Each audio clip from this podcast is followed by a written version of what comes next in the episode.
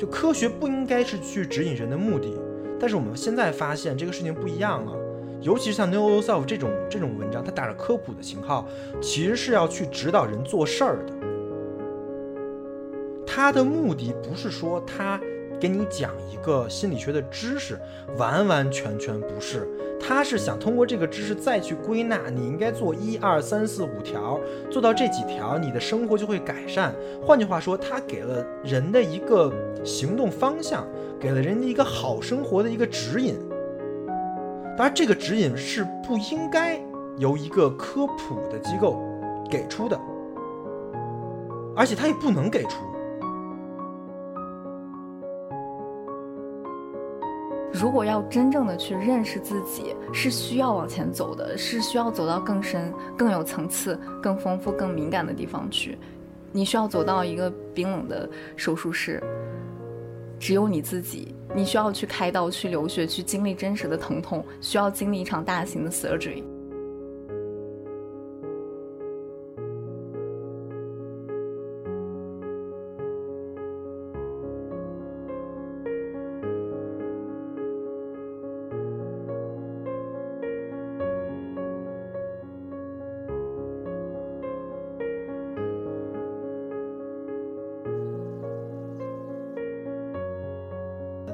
欢迎收听本期的维生素 E 叉 DTH。呃，因为我们今天请到了两位嘉宾，这两位嘉宾呢都是 DTH 的主播。呃，还有呃，还有一位嘉宾是也是特别隆重请来的，是维生素 E 的一个听众。因为我们今天聊的这期内容跟这个听众的亲身经历、跟他的以及他的学习的经历都非常有关，所以呢，我们就请到这三位嘉宾。然后我向大家依次介介绍一下，从 DTH 的两位开始吧。呃，艾伦，你先说。Hello，大家好，我是 DTH 的主播艾伦，然后。呃，非常荣幸邀请到唯一，这是一期我们的相互邀请，相互邀请，这这是一期我们的 crossover 节目，然后啊，嗯，我们的陈如，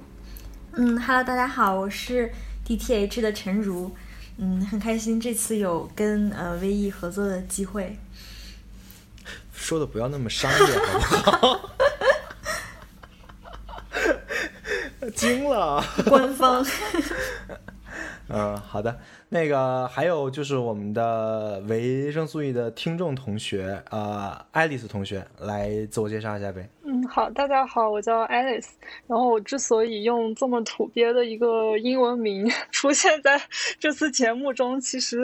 跟我们之后要聊的内容很有关系，因为我本人在学习还有。呃，找工作的一些过程中，跟 KY 有比较大的一个交叉，所以可能之后会稍微有一些爆料，所以就是用这种我我自己都比较嫌弃的图片英文名出现，然后也很开心来参加这次播客。我稍微感觉有一点压力，因为我自己是第一次录这个这样子的一个形式，然后大家三位好像都非常有经历，都是主播。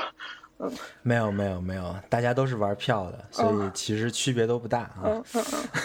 嗯。OK，然后那我们来说一下今天的主题吧。今天的主题呢是我想的，是呃主主主题名字我会写出来啊，叫做“青年大院必须死”。那 Know Yourself 呢？这是这是今天的主主题，然后呃，我是通过这个主题来征集了一下谁想跟我一起录，我把这个征集发发在了我的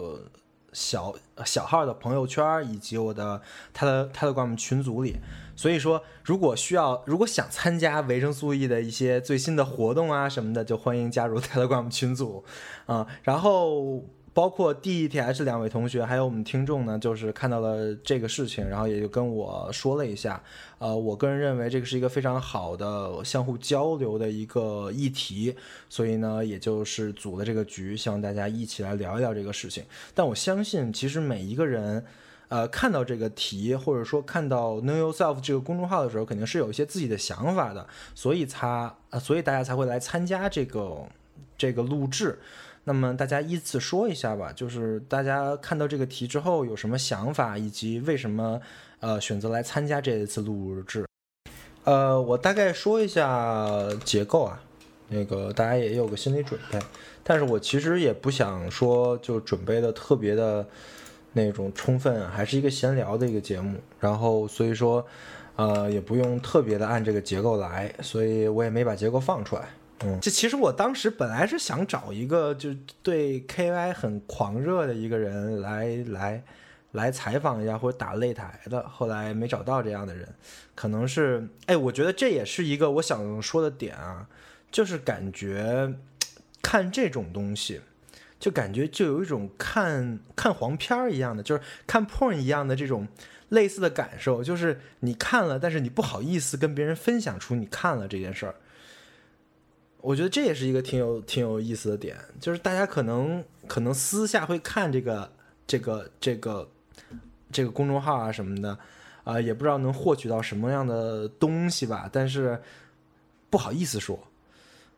这因为因为那么多人关关注嘛，但事实上真正站出来说那个东西挺好的根本没有，所以我觉得这是一个挺有趣的。不过 anyway，我们就开始呗，啊、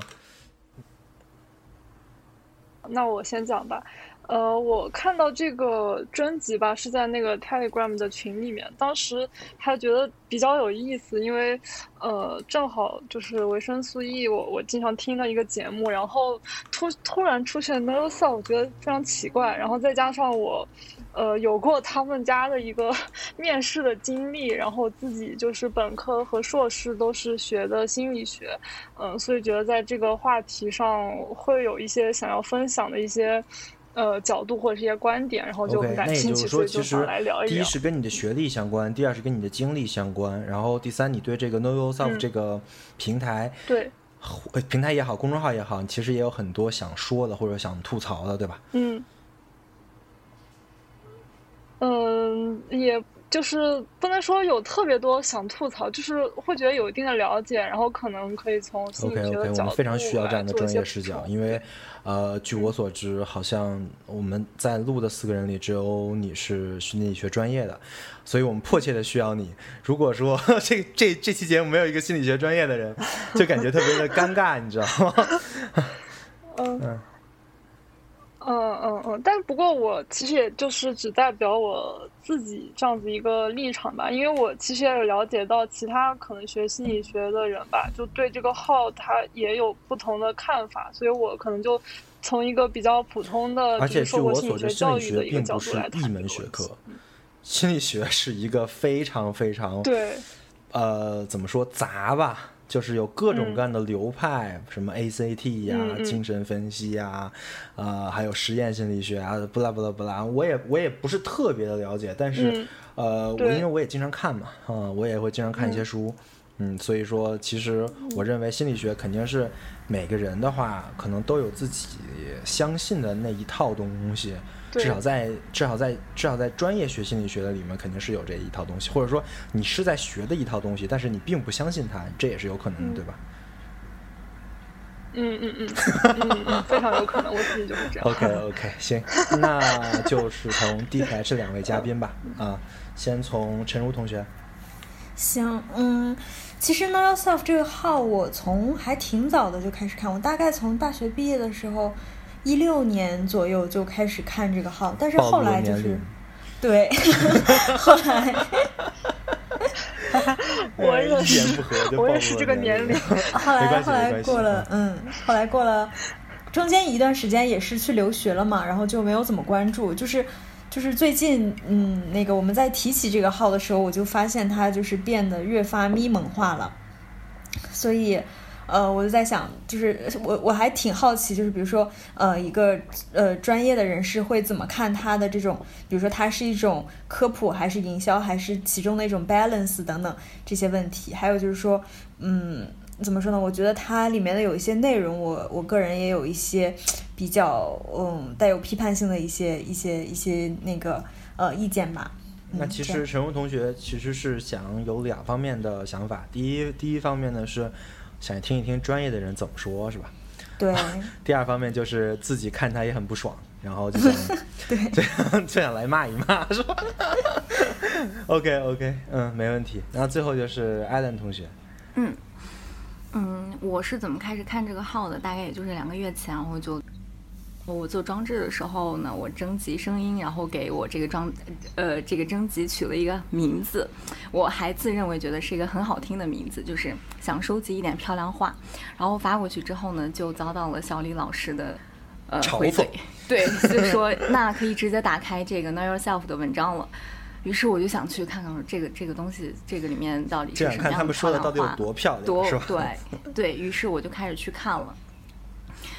确实看的我还有时候 会有一点毛骨悚然，就是他在一些概念的误用上，呃，语词的误用上，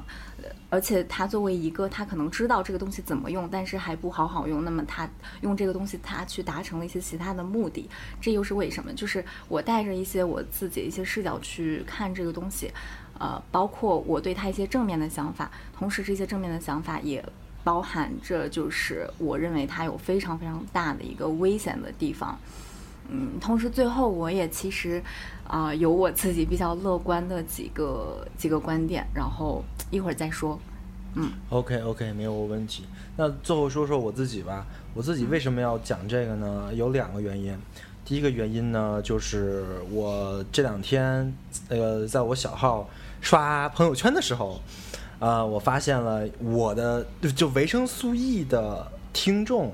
有一些在分享 Know Yourself 的文章，然后我点进去看了一下，然后我惊奇的发现，因为我小号其实加的人不多嘛，我小号加了五百人，然后居然里面居然有一百二十个人是关注了 Know Yourself 的，这个比例是非常高的，大概在四分之一了，对吧？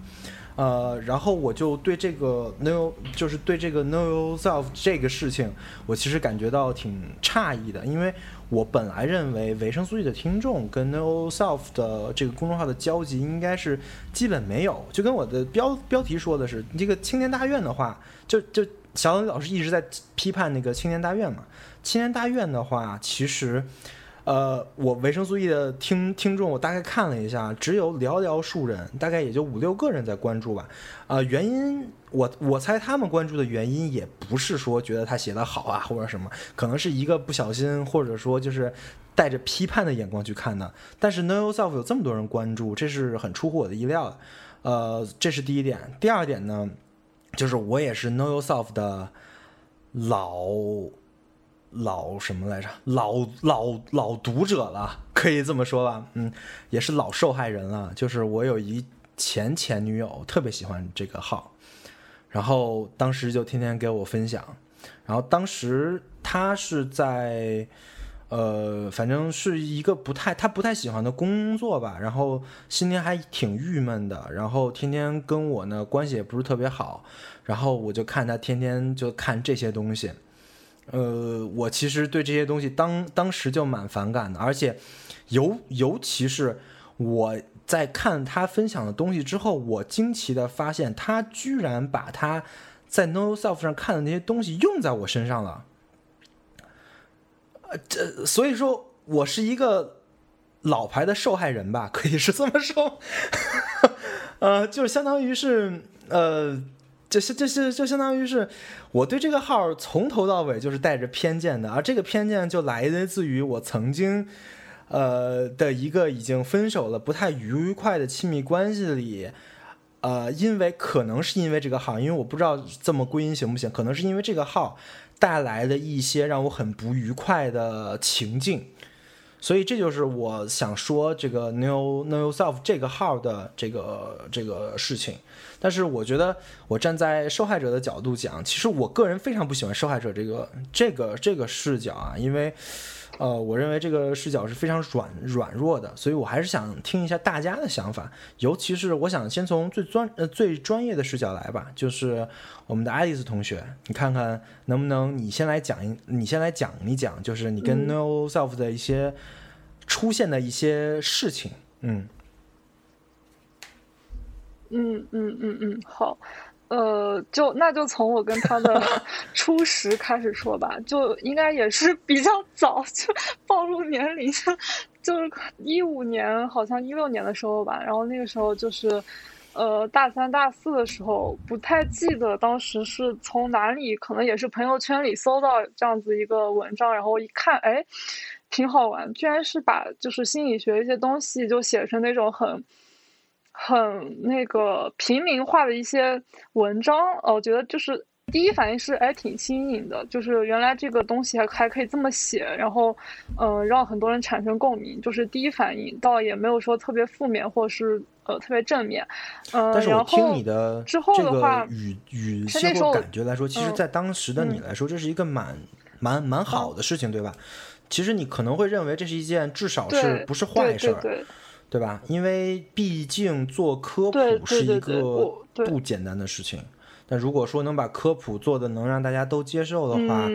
呃，这不是一个坏事儿。至少，至少我现在看，可能也不是一个坏事儿，对吧？对。对，因为当时就我自己学这个专业吧，因为很多有有人对心理学有误解，就是说就是肯定都是心理有问题的人才会去学这个东西。的听众应该不会有这种人。但是我我其实觉得，嗯。对，然后，然后当然就是我还是比较反对这些话嘛。然后当时是因为我自己在学的过程中，我会觉得，哎，很多理论还挺有趣的。但是别人问我，就是心理学到底有什么帮助啊，什么东西，我就都讲不太出来。然后我发现，哎，这个号它，嗯，可以就是稍微嗯科普一下，所以我觉得还比较好玩。呃，然后之后再跟他有一定的深入的联系，是当时在申请就是出国，然后就是 因为想在简历里面写东西嘛，所以当时有想再找一些实习啊什么的，然后可能我不太记得是什么时候，可能是大三下或者大四上吧，看到他们有招那种就是实习生，然后主要是给他们撰稿，然后就就是随便投了一下，呃，然后当时投了吧，就就说到笔试，然后。笔试就题目具体什么忘了，但是我就记得就是隐约让我印象就比较硬核，就就他好像是选了一个话题，让你去 写一个类似文献综述的东西，然后最后你你不仅得写，你还得写一些就是，嗯，你对这个问题的一些观点、一些看法，以及就是可能怎么把一些理论就是在用一个比较嗯好让大众理解的方式去传达。然后我当时看这个说，哎，太烦了。就让我写论文嘛，不要写，然后就没没做这个东西，然后就把它放在一六年是吧？嗯嗯，那也就是说，在那个时候 n o z e 还是一个比较偏硬核的，或者说呃很很心理学的一个公众号。对我当时这么认为，而且我我今天就是准备这个播客嘛，我就特意去他们公众号里面，就是按照时间搜索，然后我就去搜他们最早的那些文章的风格，然后我就看了一下，跟现在对比了一下，然后他们最早的话，我看到是呃一五年好像七月份开始吧，然后基本上。其实选题选题材跟现在就很像，都是什么亲密关系啊，什么人际交往啊，那种焦虑啊之类的。但他们当时风格就非常简单，就比如说我现在打开一个，随便打开一个 名，单起名的这个风格是一样的。他说，呃，所以一切都是。童年的错嘛，这个名字就不说了。然后，但他会这么说，就是 第第一部分就是告诉你什么是原生家庭啊，当然这个这个词我也很不喜欢。然后他可能会就是找一些理论嘛，就原生家庭什么东西，有些什么问题。然后这是他第一部分。然后第二部分就是告诉你就如何去摆脱原生家庭的一些影响，或者是。呃，就告诉你一些方法，然后没，然后就没有了，然后就一些那种参考文献就没有了。就是我认为它初期的话，虽然这些概念都是被滥用的，就是会有一些，呃，就是会让人产生比较强烈的这种情绪的共鸣，但是它的这个文章的指向，我我个人觉得还算可以，就是它是尽量的，就是从科学的一些角度，或者是尽量从心理学的角度，告诉一些就是大家如何去解决一些比较。普遍问题的一些方法，然后我觉得这个就还好。但是现在的话，嗯，对对，但现在就很不一样。现在就是他这些话题翻来覆去的一直在说，已经说了呃四五年。但现在的话就是非常商业化嘛，就是如果现在他写这个东西，肯定是写非非常又臭又长，然后最后就就连到一个什么心理测试啊，或者是让你去买他们的一些什么产品。嗯，然后就现在这个走向，我还是就嗯，嗯不是特别喜欢。说，其实，呃，你原来认为它还是一个比较怎么怎么说，起码可以一看的一个公众号，对吧？哎，其实就是你的这个想法，跟我之前做的征集里面很多听众的想法是类似的。他们都说原来是一个做科普的嘛，那科普总不会有错，对吧？那做科普也应该要支持啊，还是公益免费做科普。然后呢，到了后边就变味儿了。就会，因为我这边也有很多人就给我反馈，都是都是说到了后边变味儿了，说他就是变得很商业，然后讲的东西也没什么干货了，然后就就虽然虽然没有取关吧，但是还在看，嗯，但是也不看了。呃，这个跟你的心路心路历程也很像吗？嗯，对，很像。我记得我自己取关。呃，倒不是说觉得他们商业化特别反感，我是觉得他们那些文章就是翻来覆去就是那些话题，就没有任何的营养，然后没有办法给我带来任何的新的一些启发，然后我会觉得。他就是倾向于类似于有点贩卖焦虑的感觉吧，就就是总会把那些话题一直写，然后我觉得这种话题就是大家都很愿意打开看，然后都不会说说很拒绝，就是打开这些标题，但是他就是把这种东西一一就是有点像心理学那种，就可能让你训训练就所有的他这个关注者一些条件反射，就是我觉得就是就可能利用大家心里的一些对这些话题的关注，然后。把可能把他们的这个流量做大，然后之后肯定是为了他们的商业化做一些准备嘛。然后我我自己就觉得非常没有意思，然后我就取关了，然后并且取关了很多很多年，直到最近就最近的话，因为我自己在呃。就是找找工作，所以有重新就把它关注起来，就不是因为对它感兴趣，是因为，呃，要要找工作，然后我重新就又关注了一下，然后发现就完全是在卖卖东西嘛，就是卖产品，然后当时也没有特别特别就是在意这些事情，然后，嗯，可能就是面试前夕吧，就是了解了一下他们最近都在做一些什么产品，然后，呃，为为面试做一些相关的一些准备。能讲讲你的面试的相关的经历吗？就是。就是你，你后来不是去 No Self 做的这个面试嘛？就整个的体验跟感受，以及最后你是决定去还是没有去这家公司去上班？嗯，嗯嗯，对，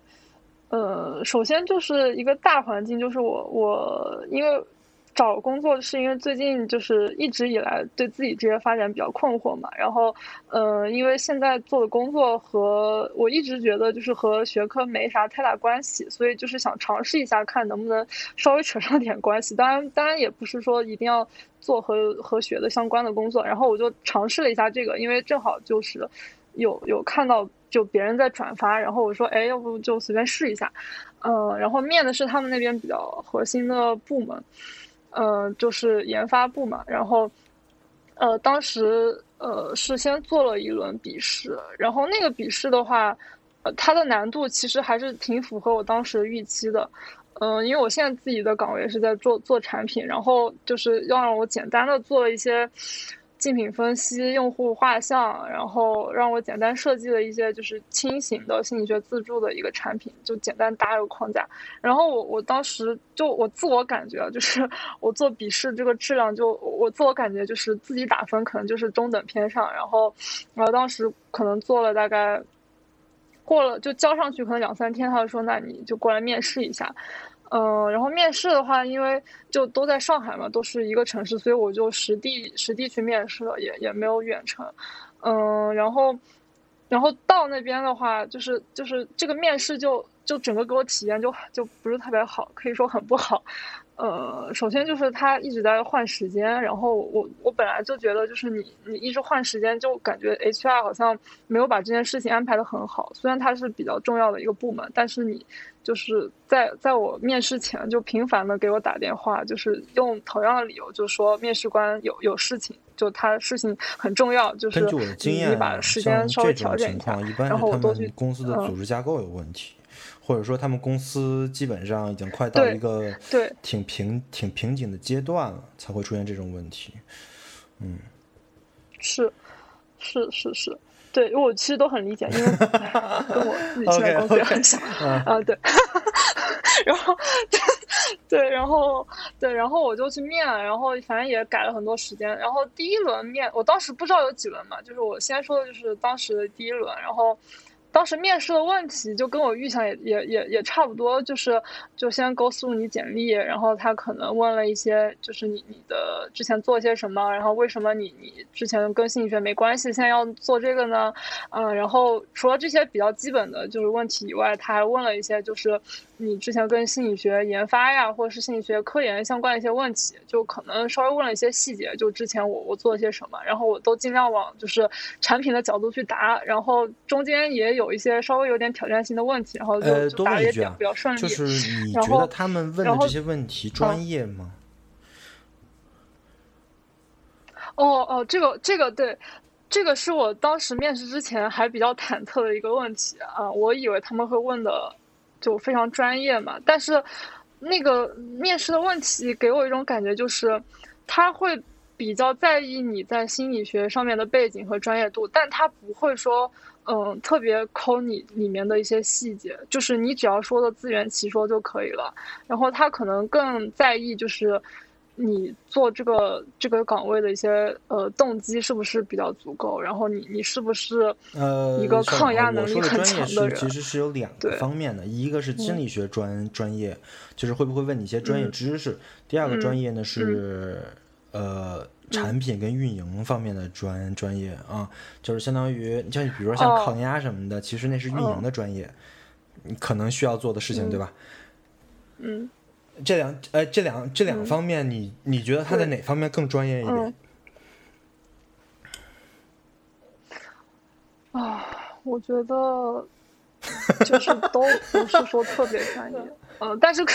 就是就是他的那个专业度都是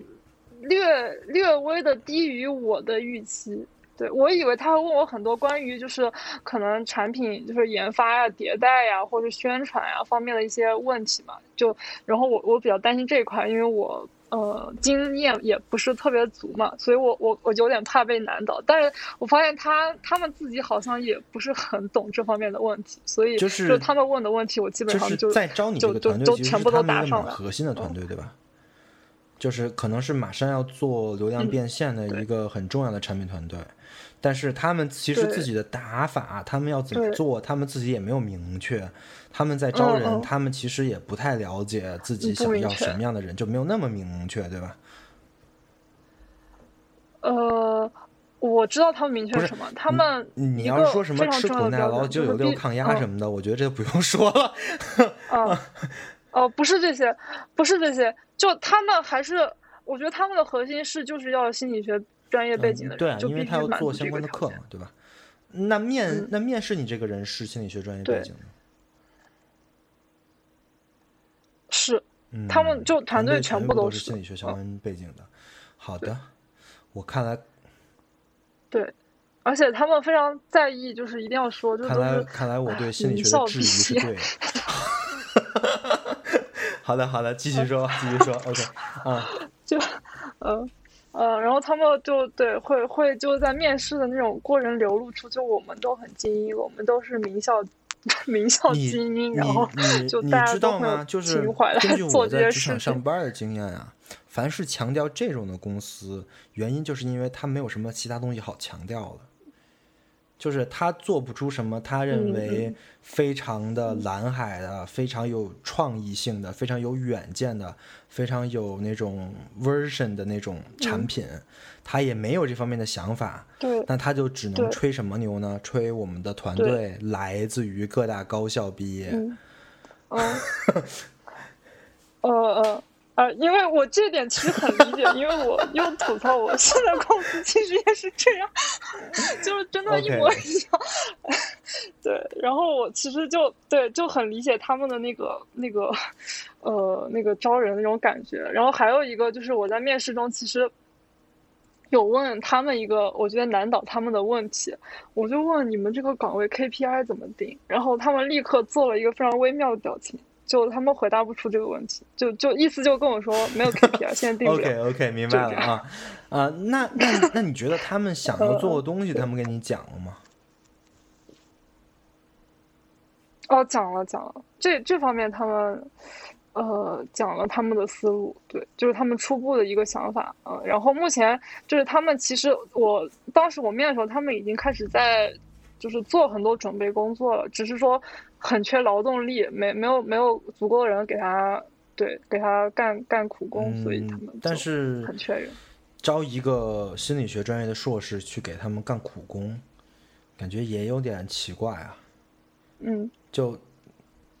具体是哪方面的呢？因为嗯其实、其实如果说你有一个产品运营的思路的话，只要招运营人才，或者说招社群运营啊这些东西，其实不需要非常嗯学历非常高啊，或者说那个专业知识很强啊。嗯其实有有一些培训文档，就根据我哦的经验啊，哦培训文档再加上健全的培训体系，其实就足够了。就是我就是你就算招很强的人，嗯呃，你的转你的转化率也不会再增加多少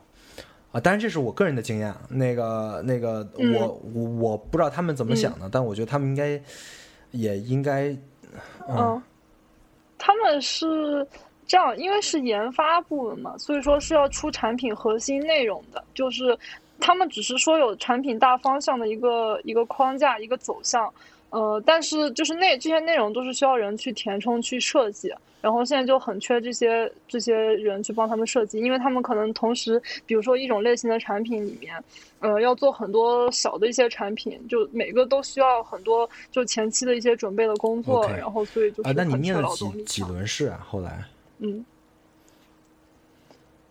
啊对，然后后面就当时的第一轮结束，我就问他还有几轮，然后他们说可能还有一到两轮。啊、我当时就很理解，因为我们 就自己公司也是这样，就我就觉得就是就是部门的负责人，就是先把一个关，然后最后可能需要 CEO、嗯还有啊、嗯要么就是 HR 再拍板一下，对，然后就跟我们就完全一模一样。他说哦，那就 CEO 嗯还是会会有一到两轮面试，对，然后后面我又又面了第二轮这样，然后也是他们通知的很快，就第一轮之后吧，就说明其实你很你的专业背景跟你的哦回答其实是很符合他们要求的，对吧？嗯，后来是 CEO，后来是 CEO 面的面的你吗？对。啊，这个第二面就体验就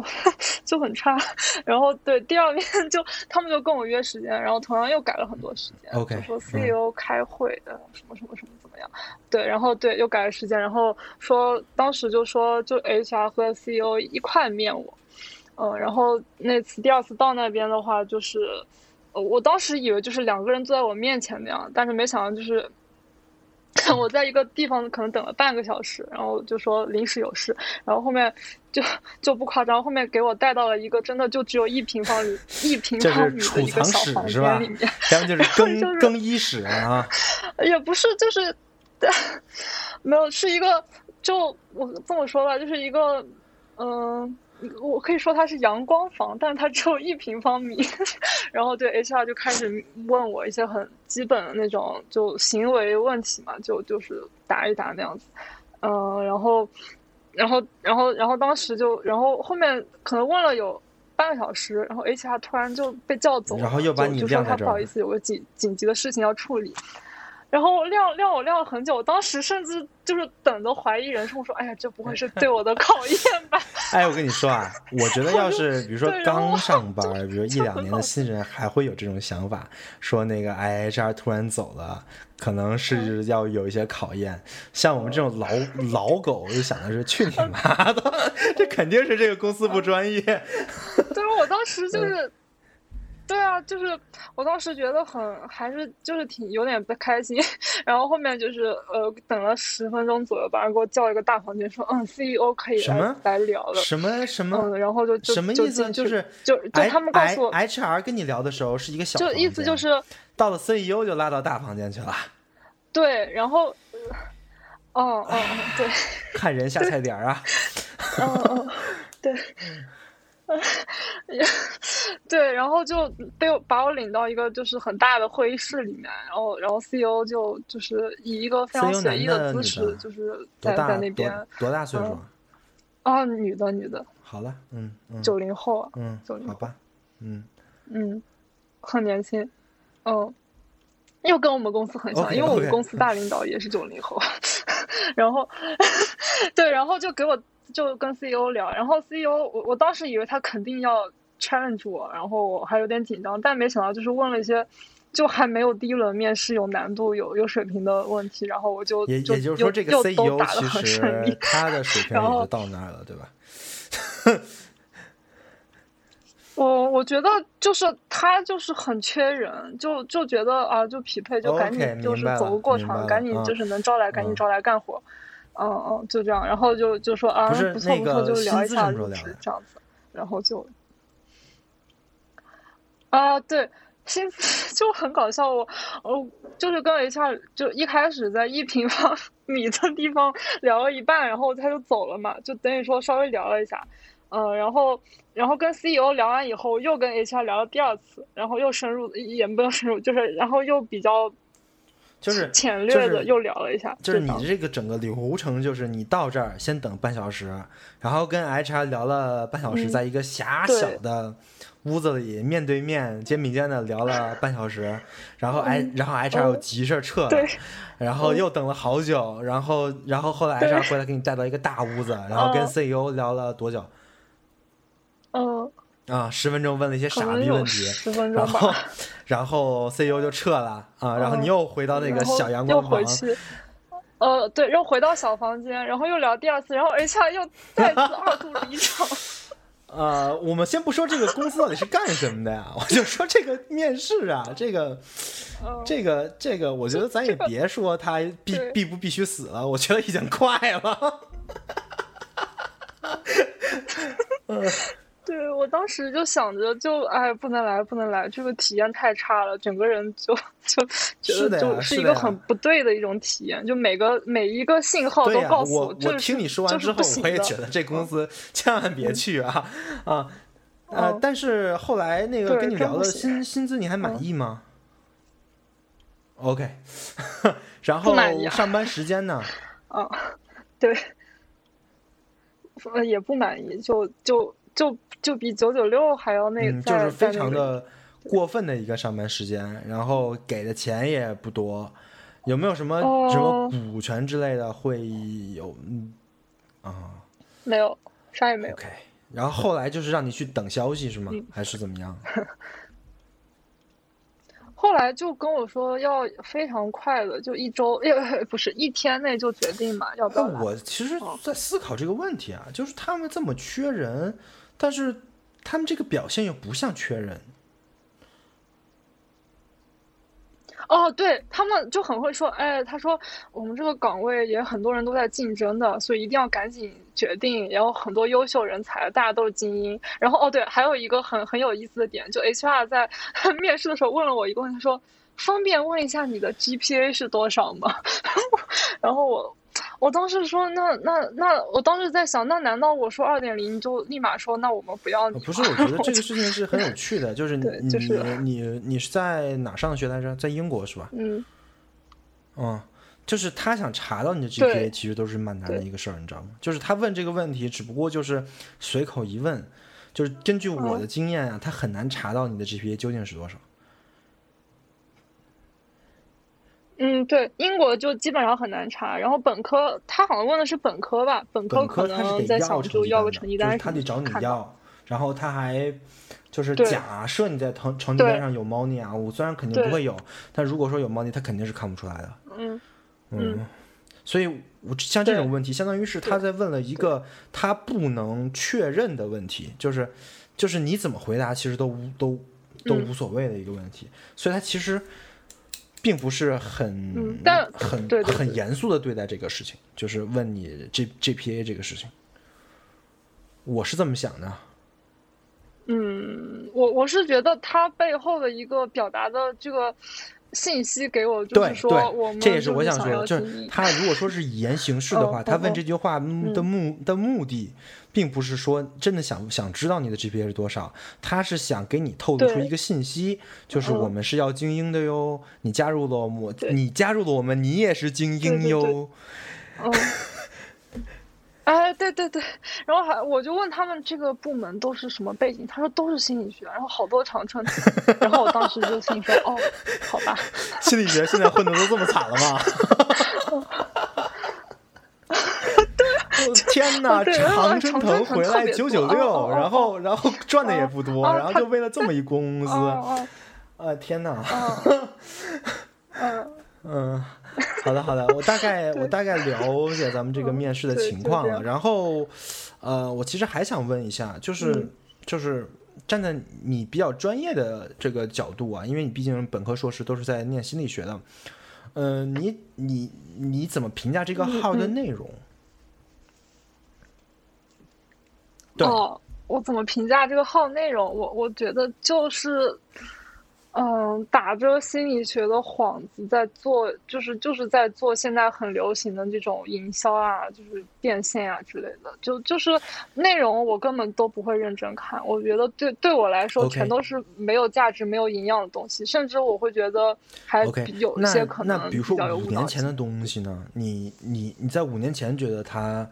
是一个比较专业吗？就是当然嗯这是分两个视角，啊，就是第一个是五年前的你看五年前的他，嗯第二个视角是现在的你看五年前的他。啊啊啊！嗯，五年前的我，我我肯定是觉得还嗯比较新奇，比较有意思。嗯嗯，就是对刚才说了，然后现在就是我回看五年前的东西，呃，我会觉得，当然和他们现在二零二零年做的东西来来相比啊，就是肯定商业化的东西少了很多。然后至少我觉得他的 intention 是还是比较比较友好，就想想把这个东西做做好的一个一个感觉。但是同时，同样的话，就是我们看五年前，比如说一五年，我刚才说的七月份发的这个文章，就它的这个总体的风格是没有变的，就是都会用一些，呃，所谓的一些可以引起共鸣的一个话题，然后他会去扯很多理论，然后最后给到一个就是大家都能接受的一个所谓的一种。呃，解决的方案就就还是有有一种就那种咪蒙的感觉，但是但是他至少以前的这个，嗯，最后文章的一个指向吧，就是还是着落于就是尽量比较比较科学，就是比较有这个嗯实用，价值。我最后再问一个小问题啊，就是，呃，比如说心理学科普这件事情，呃，心理学科普这件事情你是怎么看的？呃，这么这么说吧，就是第一个就是你认为像 KY 这种号，其实有很多这种号，对吧？呃，我们也不再多说其他的了，我们就说以 KI 为代表的这种类似的心理学的公众号也好，播客也好，不拉不拉不拉什么什么什么东西也好，他们是不是在做心理学科普？这是第一点。第二点就是你觉得心理学科普这件事情本身有没有必要？嗯，好，我先说，要不先说第二个问题吧，本身有没有必要？嗯，这个问题我我我认为是很有必要，呃，但是首先就是可能要明确一下，就是心理学这个概念，就是我会发现大部分人对心理学就基本上立刻等同于心理咨询，或者是呃各种各样的一般啊，或者是常见的呃严重那种心理问题。但其实这个是非常片面的嘛，就是呃心理学它其实是一个。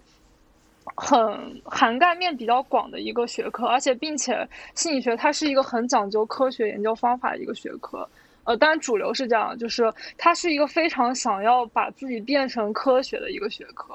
可以说它是就是说用一些比较，比如说统计的一些研究方法，然后去研究嗯、呃、各个变量之间的关系，然后可能试图得出一些嗯、呃、比较规律化的一些呃一些。就是总结的一些呃结论，然后像最最现在最前沿、最顶尖的一些研究方向是去找一些心理学的一些呃生理机制啊什么，比如说认知认知神经科学。所以其实我们现在就所谓可能以科学代表的号，它去嗯涵盖的话题其实只是心理学里呃非常非常非常小的一些点。然后我认为心理学有必要做科普的，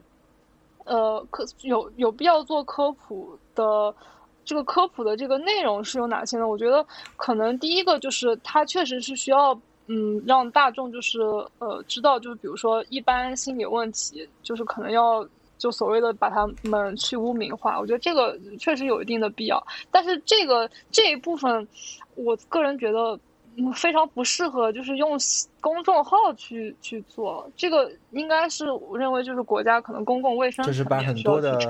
呃心理疾病嗯、把它去污名化这个是这个事情，对吧？嗯嗯嗯，还有以及就是说，去建立一个比较合理的系统，让让这个社会，就是比如说遇到这样的问题，它会有一个比较权威，然后尽量比较呃科学的方法去帮大众解决这些问题。就比如说，可能在国外吧，就是你去做心理咨询，它是一件很正常的事情，并且可能有一些地方就医保也都可以报销，然后各种机构就是都很，呃，机构的一些规章制度。就都比较完善，嗯，不像国内，就是现在咨询师就是证件也都被取消，就各种江湖骗子就盛行，然后嗯，比较权威的机构嗯非常少，然后大众不知道去哪里找。我觉得这一块确实需要有必要做科普，嗯，但是我不认为应该会应该有公众号去担任这个角色，嗯，然后第二第二类的那种科普可能就是，嗯，我觉得就。就像所有其他学科一样，比如说，呃，维生素 E 就是做一些经济学啊、哲学方面的一些科普。我觉得这个方面，心理学它的一些知识就跟其他学科没没有什么特别本质的区别，就就可能就是简单的分享一些最近前沿的研究的一些，呃，研究一些结果呀，就是这种我觉得。嗯，比较清醒的，就大家看一看就知道这样子的一些东西，可以去做科普。但是我不不会觉得这个就很有必要，就是很特别有一些什么社会价值啊之类。就这种东西就有点类似于可能我去听一个理财节目，我我知道就如何更好的理财。那如果我就对心理学某些地方很感兴趣，那我正好去听一听这方面的播客，我就正好了解一下这方面的知识，然后就就没了。我觉得这方面可以有。呃，这个就可能也也可以，就是通过公众号来去担任，但是我我不觉得这个是一个特别很有必要，然后就是就是其实你认为科普这个事情，首先是不应该由这种公众号来做的。第二呢，它科普的内容也应该主主流应该是那些去污名化跟心理健康相关的内容，而不是什么亲密关系啊，什么什么原什么原生家庭啊，不拉不拉不拉这些东西，而且。嗯，而且最最终，其实你还是觉得，呃，如果说真正讲什么亲密关系、原生家庭这些东西的话，呃，它作为科普而言，也是一个没有什么特别大的价值的东西，对吧？OK，我明白了。行，呃，我觉得就是讲的特别好，然后我这边其实也受到蛮大的启发的，而且其实。呃，从很多意义上啊，就是跟我想说的东西也是有很大的相关性。不过这个咱们之后再讨论吧。然后那个我们下一位同学，那个两位 DTS 同同学，你们谁先说？来来来分析一下这个事情，就是你们认为这个 Know Yourself 这个号，或者说刚刚才爱丽丝同学说的这个现象，以及他的这个面试的经历，有没有什么想说的？嗯，其实我现在就是有一点比较疑惑，就是说心理学这个专业嘛，它最开始其实它这个专业的历史也就一百多年吧，应该是从精神分析那个时候开始的吧。但是，对，是嗯，呃，不是，不是，是就是严格意义上是好像一八七九年冯特就是。就是开启了那个实验心理学，对，就它它是一个科学心理学的开端，嗯，当然它最一开始是确实精神分析那块，呃，发展比较多，但是如果你说再再要追溯的话，其实心理学它跟它其实是有哲学，因为我觉得它就是，比如说精神分析，它最开始肯定是一个在哲学框架下提出来的一一套理论嘛，但是现在我们说精神分析，嗯，就是我们现在讨论精神分析，肯定它不是一种科学，所以说。嗯，那么现在，比如说心理学进入到这些，呃，因为你刚才也说了嘛，他一直想要使自己成为一门科学嘛，然后用一些科学的方法啊什么的。但是我们知道，就是真的，如果嗯他进入科学的话，可能会就是更深的，比如说他往科学那个路径发展，更深的层次可能就是，比如说认知科学，然后那个脑神经科学等等这些方面，然后往哲学那个方向发展，可能会变成就是说心灵哲学呀什么等等。这这这个就是说，所以说现在我们讨论。心理学做科普，那么我们说这个可以作为科学来科普的这个心理学，它的本体是什么？因为据我所知，比如说很多心理学，它虽然使用了一种科学的方法，但是其实它的变量是无法控制的。就是其实，比如说我们当我们举个例子，就是当我们用语言说，比如说说白色这个词的时候，那么当我们做这个核磁的时候，我们会发现大脑激活的不仅仅是语言的这个区域，还有这个比如说视觉的这个色彩感知色彩的这个区域，就是一个非盲人啊，他感他，然后可能还有一些其他的一些区，就是他他的这个。当你看到同一个东西的时候，你激活的是不同的脑区，就是而且每个人可能甚至就会有一些差异。那么其实你在做做心理学的这种科学控制变量的时候，这种变量其实有的时候是很难控制的，就我们只能从一个表象上去看。那么就是这样的一种方法论，它进入它进入科普的话，这个心理学就是我们说科普，它科普的到底是什么呢？呃，就首先就变量控制的问题吧，就是呃，如果是你你做一个心理学的研究吧，其实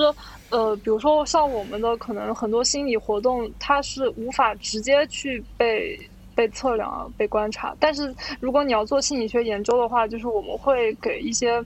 嗯一些现象，就是做一个操作性的定义，就是说我们会把一些东西把它尽量的向可。重复观察、可重复检测这个方面去靠拢，这样子的话，我们就可以建立一个比较为科学的系统，然后在这个比较科学的这个言语框架下去工作、去做研究。嗯，所以说，我觉得这个这个问题，嗯，它其实是可以可以被被科普的。呃，比如说真的像那个讨论什么原生家庭这种问题啊，它它就像那个亲呃讨论那个什么精神分析一样，它就是没有办法证伪嘛。所以说，我觉得，比如说像 Know Yourself 讲的这些内容，它本身它是，就是就是，第一是它没有办法证伪，第二是就是它是带有一定，它包括它的那个用词语言上是带有很强的这种引导性的，嗯嗯嗯，是吧？对。对，但它确实无法被证伪。但是就是，嗯，比如说你你可以去做的一件事情，就如果我做的话，就是比如说我可以去，嗯，去研究一个像可能亲密，就是呃，如果原原生家庭就是可能跟你日后的什么成成就啊之类的成就水平啊，或者是个人幸福感的一些简单的一些关联啊之类的，就这个可以去做，就是会做一个类似于就是相关性，嗯。描述性、介绍性的一个东西，对一个相关性的一个东西。当然，这个本身是没有办法去去测试，就没有一个量表可以去测你原生家庭到底幸福指数是多少。就这个倒是呃，陈荣同学，我其实我知道你想你想说什么，你想问什么，但是呃，我觉得你你你在其实你在解构心理学，对吧？但是问题就是，咱们今天其实没有，咱们不要聊这么这么怎么说呢？就是我们不要以一口气把心理学打死。没有没有，我是我是通过跟心理学的对比，然后来比较，就是 Know Yourself 的内容上，为什么就是它更像是这种，它的方法论上更像精神分析一点，而不是说那种科学式的。跟爱丽丝说的有点像的点呢，在于啊，就是现在心理学是一个，就就也是你刚才说的，是一个很尴尬的一个地方，就是它是处于。科学与非科学之间的学科，就是因为，比如说你要说纯粹的物理现象，那是真的是可以通过实证的方式的实实实证的方式来说出因果的，但是在心理学这方面呢，你想说出因果的关系，其实是很难的，就跟刚才说的一样，可能你只能说出相关。呃，相关不等于因果，这个维生素 E 第一期就讲了，呃，但这个其实不重要，重要的点在于啊，其实我认为，其实，呃，你可以这么研究，但是这也是我未来想说的，就是你可以这么研究，你可以把这个当成一个论文发出来，但是如果你把这个当成一个科普来讲，那你的目的我未免就要质疑了。就你真的是想要告诉大家一个结论吗？还是想告诉大家一个方法呢？还是有什么别的目的在背后？这个其实是我想要质疑的。但是这个我这个我之后这个我之后会说啊。呃，那陈儒同学，你还有什么别的？就是这呃，不要一竿子把心理学打死的问题。对我我继续说啊，就是其实呃，我刚才就我就我这么说吧，陈儒同学，就是其实在这个时代，我们解构心理学是很是是很简单的。就从从哲学来讲，其实心理学也也有其问题；从科学来讲，心理学更有其问题。但问题在于，它现在就是这样。那那那么，如果就站在这个，就站在我们现在已经有心理学，而且它现在就是这样的这个前提下，我们觉得站在这个前提下，我们再分析问题会好一些。对，就是我们现在，因为我是想要弄清楚，就是我们现在所讨论基于的这个心理学的这个 ontological commitment 是，就是它的这个本体论承诺是给的，给出的是什么？就是说，他把什么设为它的本体，而不是我们去就是挖掘到它的这个这个本体，就是怎么把它结合起来嘛。所以说，我们现在以这个为基准，对，我们现在以我们讨论的这个介于科学和非科学之间，包括它方法上，可能包括精神分析，包括其他的一些等等等等，就是这个混杂的这个这个东西为基准。那么 K Y 的东西为什么又？与它是又是有所背离的。我现在在讨论的是这个，嗯，因为这个很麻，这个很麻烦。对对对，唯一我补充一个问题啊，嗯，就是呃，关于心理学它到底是不是一个科学？这个我看到过一个定义，就是说心理学它只是神经科学的一个应用学科，它不能被准确的定义为一一门科学，就是它只是一个神经学神神经科学的一个应用，呃。啊，另外一个做心理学号的那个简里里，简里里他这样说心理学，他说心理学就是一门语言的艺术。但我觉得这种讨论是非常浪漫主义的，就是你把这个东西上升到了艺术之后呢，你就会觉得我们可以不用讨不不讨论这个，就是这个目的就是说，它的目的就是终止讨论。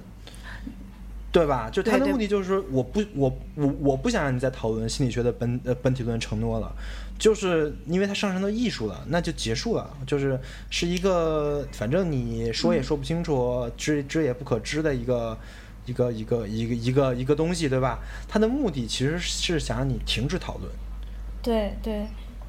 嗯，就是我刚才我刚才说到说那个 K Y 它的那些内容本身，它是呃与科普这个内容现在已经是逐渐背离了嘛。然后它其实它为了营销有一些技术性的方法，像比如说我们昨天提到的那个，他利用了这个巴纳姆效应嘛，就是说 他通过一种非常笼统的，然后非常一般性的这种人格描述，然后让大家就是。大家就是觉得他的这种描述就是反映了自己的面貌，即使这个描述非常空洞，可能他什么都没说，但是让人容易对号入座。我觉得这个是他所使用的一种技术性的一种一种方法嘛，营销的方法。嗯，你是学艺术的吧？嗯，以前是。你不是学那个视觉设计的吗？没有，我是学那个理论的，就是后现代理论。嗯，后后现代的艺术理论，对吧？呃，没有，其实我们是偏怎么说呢？偏 media，然后呃，也有艺术史，然后也有一些哲学的东西。你就是就是你你现在说的这个东西非常的科学，就是就是你认为 know yourself 的问题是在于它不够科学，或者它利用了人的谬谬误来做一些他自己想做的事情，对吧？就比如说巴纳姆效应这种。嗯，但是其实这种效应本身也是心理学。嗯嗯，对，嗯，对，所以说就是我觉得就是这还蛮有趣的，所以我我问你为什么是就是是不是学艺术的？因为我记得你是学艺术的 PhD。啊，没有 PhD 不是 PhD 不是一个创作型的那种。哦，他是嗯呃，因为我认为其实就是就是因为你是一个。就是如果按照这么说的话，你是一个经过很好的科学训练的人，对吧？相当于你是提供了一个比较好的科学的视角来给到 NeuroSelf 这个公众号的。我可以这么说吗？嗯，我我我觉得我就是就是进行一个比较怎么说呢？就是比较 general 的吧。我没有说把它放到哪一个学科的框架下来进行评论。OK OK，行。那那继续说吧，然后我们再想看一看你是怎么想的，嗯嗯，然后我刚才说到哪？说到他是通过巴纳姆效应，然后来使别人使使得他变得更 convincing，对吧？嗯，对，就是因为我们现在不是已经把心理学这个学科本身作为一种，就是作为一种 commitment 嘛，所以说我们暂时认为心理学是正确的。那么我们认就是怎么看？KY 利用一些就是技术来呃怎么说呢？它来营销，但是它这个营销方式是背离心理学的。然后，嗯，然后这个是一个点啊，就是他他通过这个这个这个效应让大家去相，其实他这个更像是一种循环论证，就是大家呃认为他这个是对的，然后他在呃推出他的结论，然后这样反复，其实其实他是怎么说呢？就就像一种一种宗教式的那种，就是我我搜索那个比如说 know yourself 关键词的时候，下面会有。相关搜索，比如说什么 know yourself 脑控，know yourself 洗脑这种相关的关键词，就是说大家好像就会有这种有这种自己被被他 洗脑的这种感觉吧，嗯嗯，然后还有还有一些相关的那个关键词，就是说 know yourself 是一种伪学术伪科普，我觉得它这个伪学术伪科普，我不知道它是。呃，更多的是基于内容，还是基于它的这种，就是语言上的这种编排？因为它用很多这个 reference 嘛，然后用很多，嗯，比如说我们我们说他断章取义了一些结论，然后拿出来讲，然后拼凑到一起，它更像是一种，就是理论上的这种编织在一起嘛。嗯，然后就是我觉得他之所以用这种方式来写这个，他。他想要达到的效果，并不是想要实现一个科普的效果，他更多的想要实现可能是，就是对读者起到一个啊，就是我们暂且比较善意的去揣测他的动机，那么他可能是想要去，呃，提供一种安慰剂效应。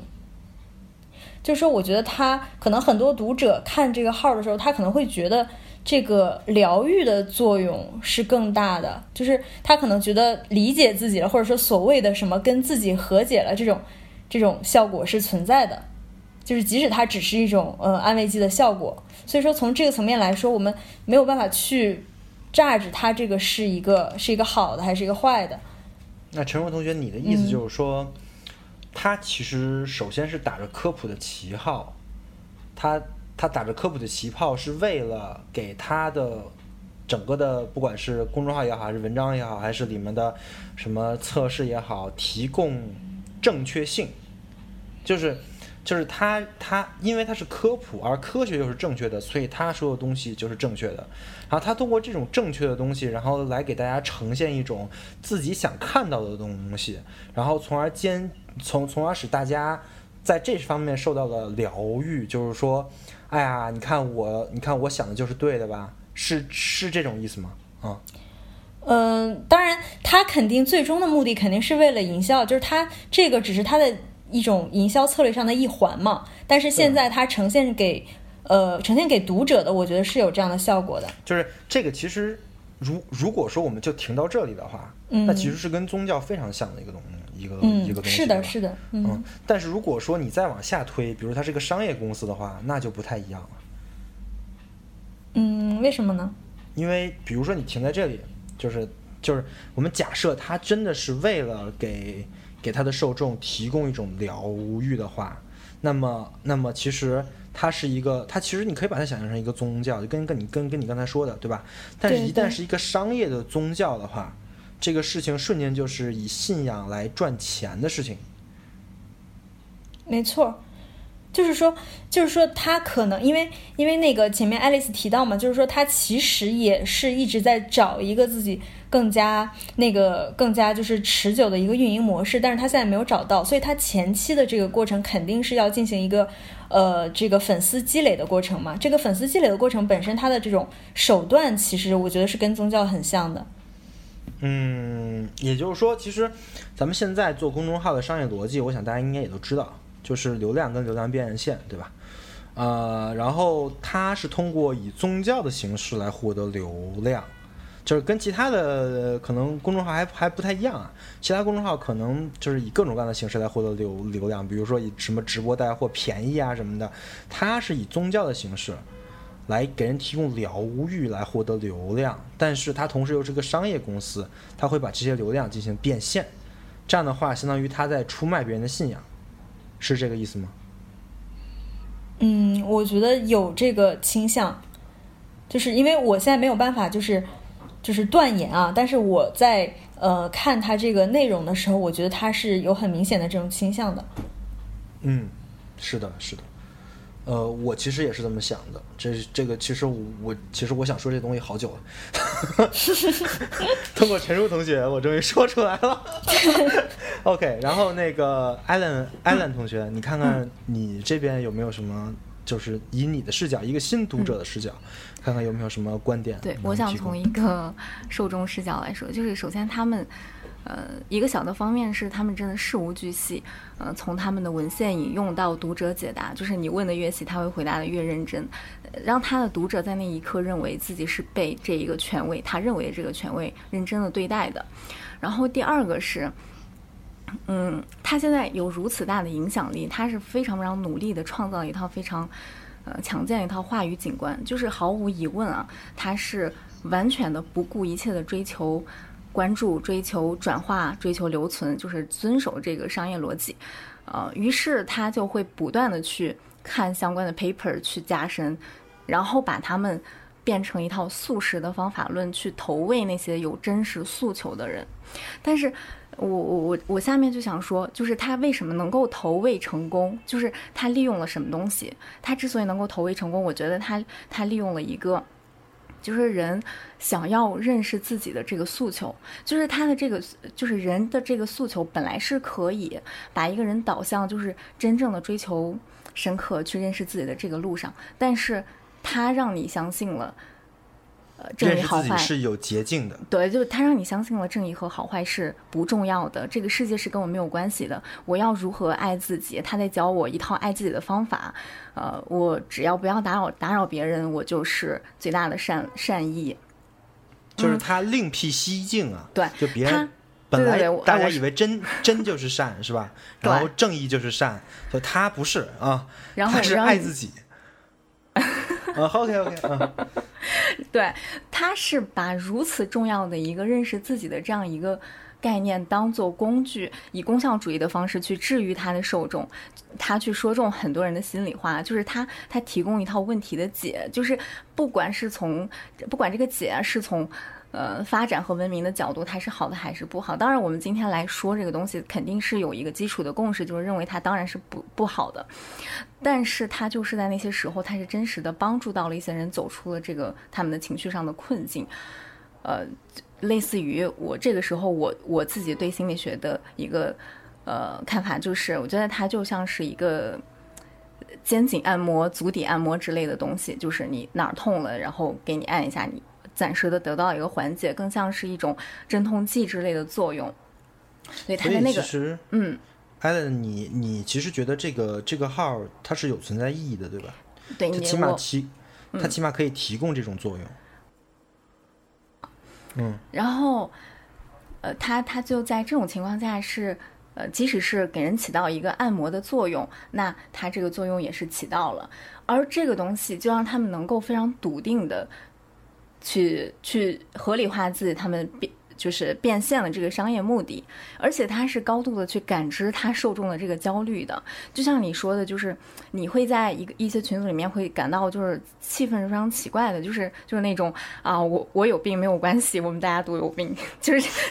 对，就就就就是这样的一一种一种感受，就是他是这样去感知他的他的这个受众的。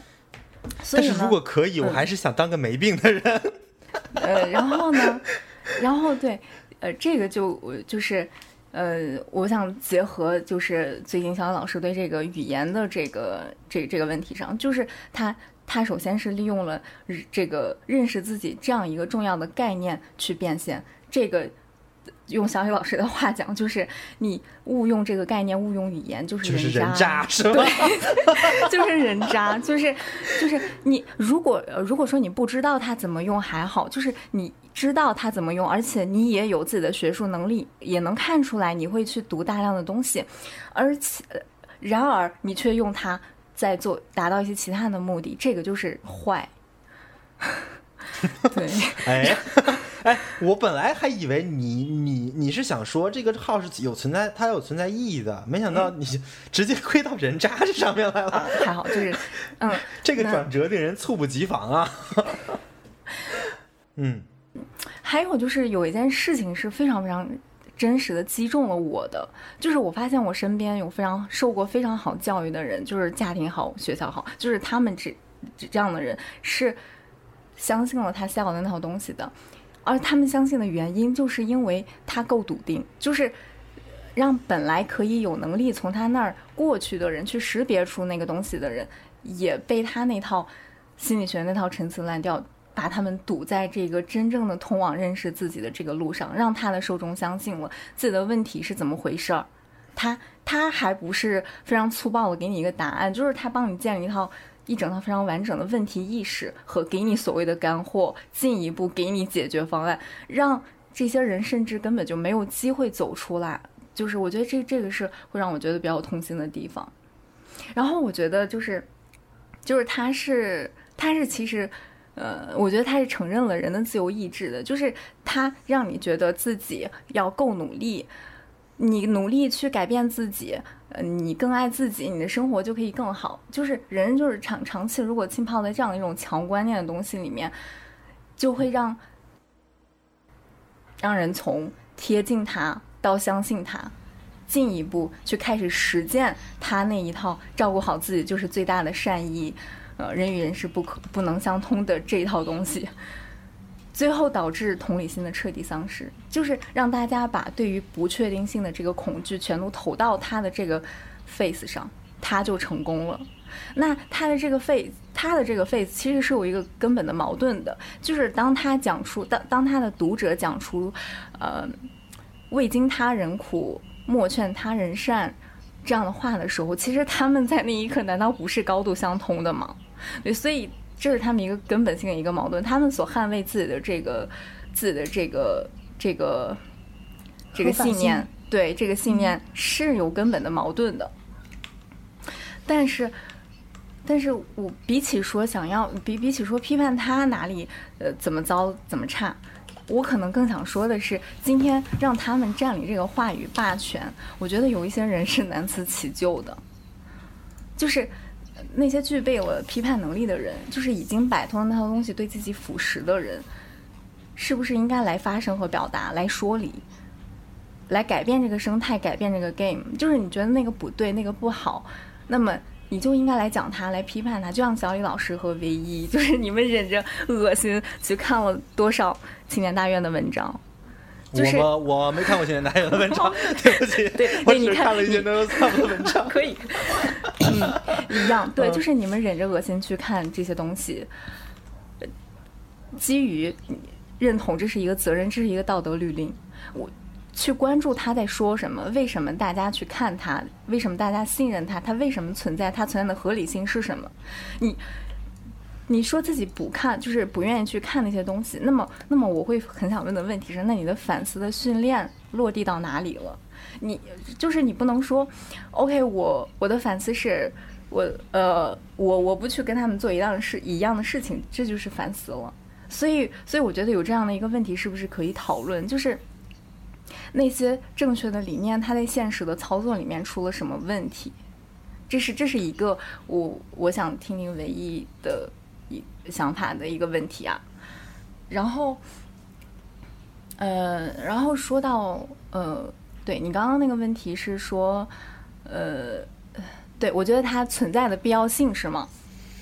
不是，我刚才说的是，我本来以为你是要替它的存在的合理性做辩护的。我我没有想到你最后终于 就把这个话话锋一转落落到了他是人渣的身上。对，那那我对那我为他的合理性，我不是做辩护，但是我合理化一下他的存在。嗯，呃，就是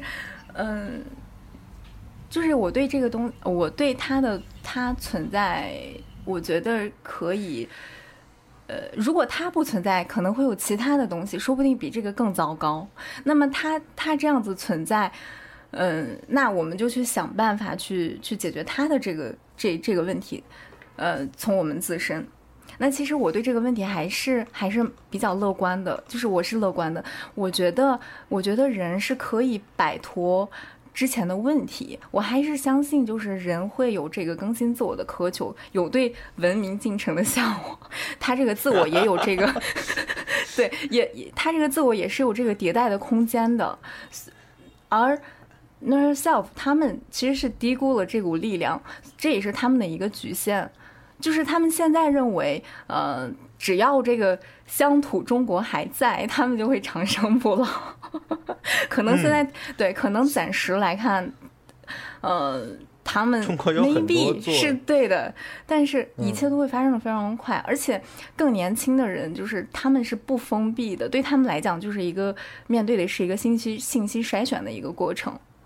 所以我觉得好的过程，好的一个趋势是就是在我们的这个目之所及的范围是找不到这些东西的受众了。所以它出现在我的哦，没有所以啊，就是它出现在我信息流里的这个方式，也是因为它被批判了，然后咱们去看它怎么回事儿，就这样，嗯，这样一种方式。所以我觉得它它存在存在的合理性在于说，就是嗯，它提供了一个呃一个过渡，就是呃我在我在有这样的一个诉求，我有有了这个这个这个需求，然后。呃，他给了我，即使是在那一刻，给了我一种精神上的按摩也好，就是足足疗的效果也好。Anyway，就是我在那一刻是得到了缓解的。那如果只要我没有这这个步伐没有停止，我可以继续的往前走，我会知道那些东西它都是停留在表面的。心理学的东西永远是停留在表面，它你可能甚至会让。嗯，会让人对这样的东西有一点上瘾。但是如果要真正的去认识自己，是需要往前走的，是需要走到更深、更有层次、更丰富、更敏感的地方去。你需要走到一个冰冷的手术室，只有你自己。你需要去开刀、去流血、去经历真实的疼痛，需要经历一场大型的 surgery。就是这个是这个事情是非常不容易的。所以他在这个前面，嗯。就希望在他这个过程中的人能走出来，能再往前走，继续往前走，不要被这种呃缓解呃和这种嗯阵痛得到了这个这个这个安抚，就认为他是 OK 的，他是，但其实那个根本性的问题是没有得到治疗的。就是你需要继续往前走，所以，所以对我觉得，这是我觉得它存在的一点点的合理性。就是你认为这个号它，它虽就是我们不会在它上面做停留，是吧？就或者说我们。我们我们最终会超越他，就就就至少是咱们现在谈论的这几个人都不会再把 no self 的东西当成真理，当成什么什么，就比如说什么亲密关系必备的四个条件，我们看他也能获得好的亲密关系了。呃，我们我我们都不会这么想了。对，所以所以你你认为它的必要性就在这里，就是看到它并超越它。嗯，我我想到一个例子，就是，呃，他可能 fading 的。很多人都是刚刚结束了一些，呃，一些学科的训练，然后呢，嗯，更多的可能是从那些 抖音、快手，就是这些的短视频，哎，发现了，就是哇，这个世界向他展开。进一步，他走到了 Know Yourself 这里，他发现一些学术的东西，就是他他在这里就是感觉到，哇，我好像被启蒙了，自己好像有被迭代了。但是你需要再往前走，就是他有了这个诉求，他走到 Know Yourself 这里，你需要继续再往前走。嗯，我明白你的意思。嗯嗯，OK，嗯，这就是你想说的吗？嗯，就是大概就是这样，是吧？对。OK，没问题。其实 Allen，我觉得你是一个特别乐观的人，就是你。对对，就是你你认为 No Self 它吸引的人都是从抖音、快手那边过来，可能会有一个阶梯呀，会是往上的一个阶梯的中的一部分。就这个，这可能是你就是我乐观的地方是吗？对对对，但是我其实没那么乐观。我认为它它不单是一个阶梯的一部分，它还是一个很大的台面儿。嗯，就可能有很多人停在那里就永远不会再往上走了，因为这个台面足够大。对，所以这就是我们做这个事情的意义。呃，我呃，其实大家我都听了，然后有很多东西其实跟我想说的也很像啊，然后我就大概的梳理一下吧。首先是关于科普的事情，我们刚才也说了，就是刚才我问了那个爱丽丝同学，他怎么看心理学科普的，后来那个陈如同学也说了一下他对科普的看法。那艾伦，你你觉得科心理学科普是合适的吗？或者说？呃，应该是呃，心理学科普这个事儿应该给所有人都做吗？嗯，哦，我觉得，与其做心理学的科普，还不如直接去做神经学科的呃研究。嗯，就就是当嗯，就是嗯，读一点那个那那个那个达马西奥的。那个书就是 OK，嗯，笛卡尔的错误是吧？对，还有那个他那他那一整套，就就就过来了，就就就就迈过来了。嗯，OK，呃，然后还有一个问题啊，就是我这个问题我我问一下大家，呃，因为这是我最近看 No Soft 公众号，我认为可能是这个公众号它最核心的一个事情，就是它声称它在做科普啊，但是它做的事情是这样的，我稍微念一下啊。稍等。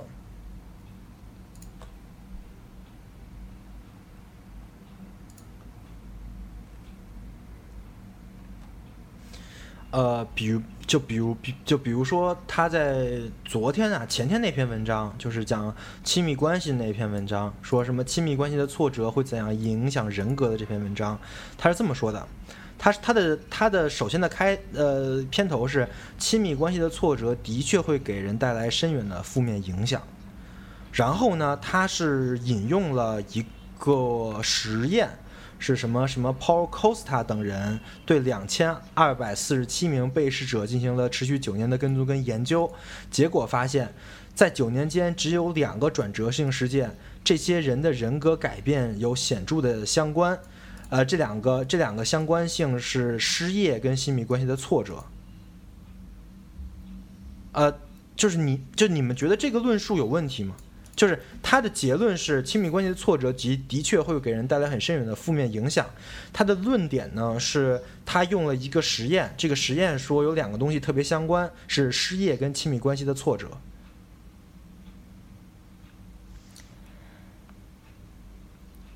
嗯，我先不讨论他语言上的这种、这种、这种用法，我是很好奇他是怎么去衡量这个呃什么人格的转变的。嗯，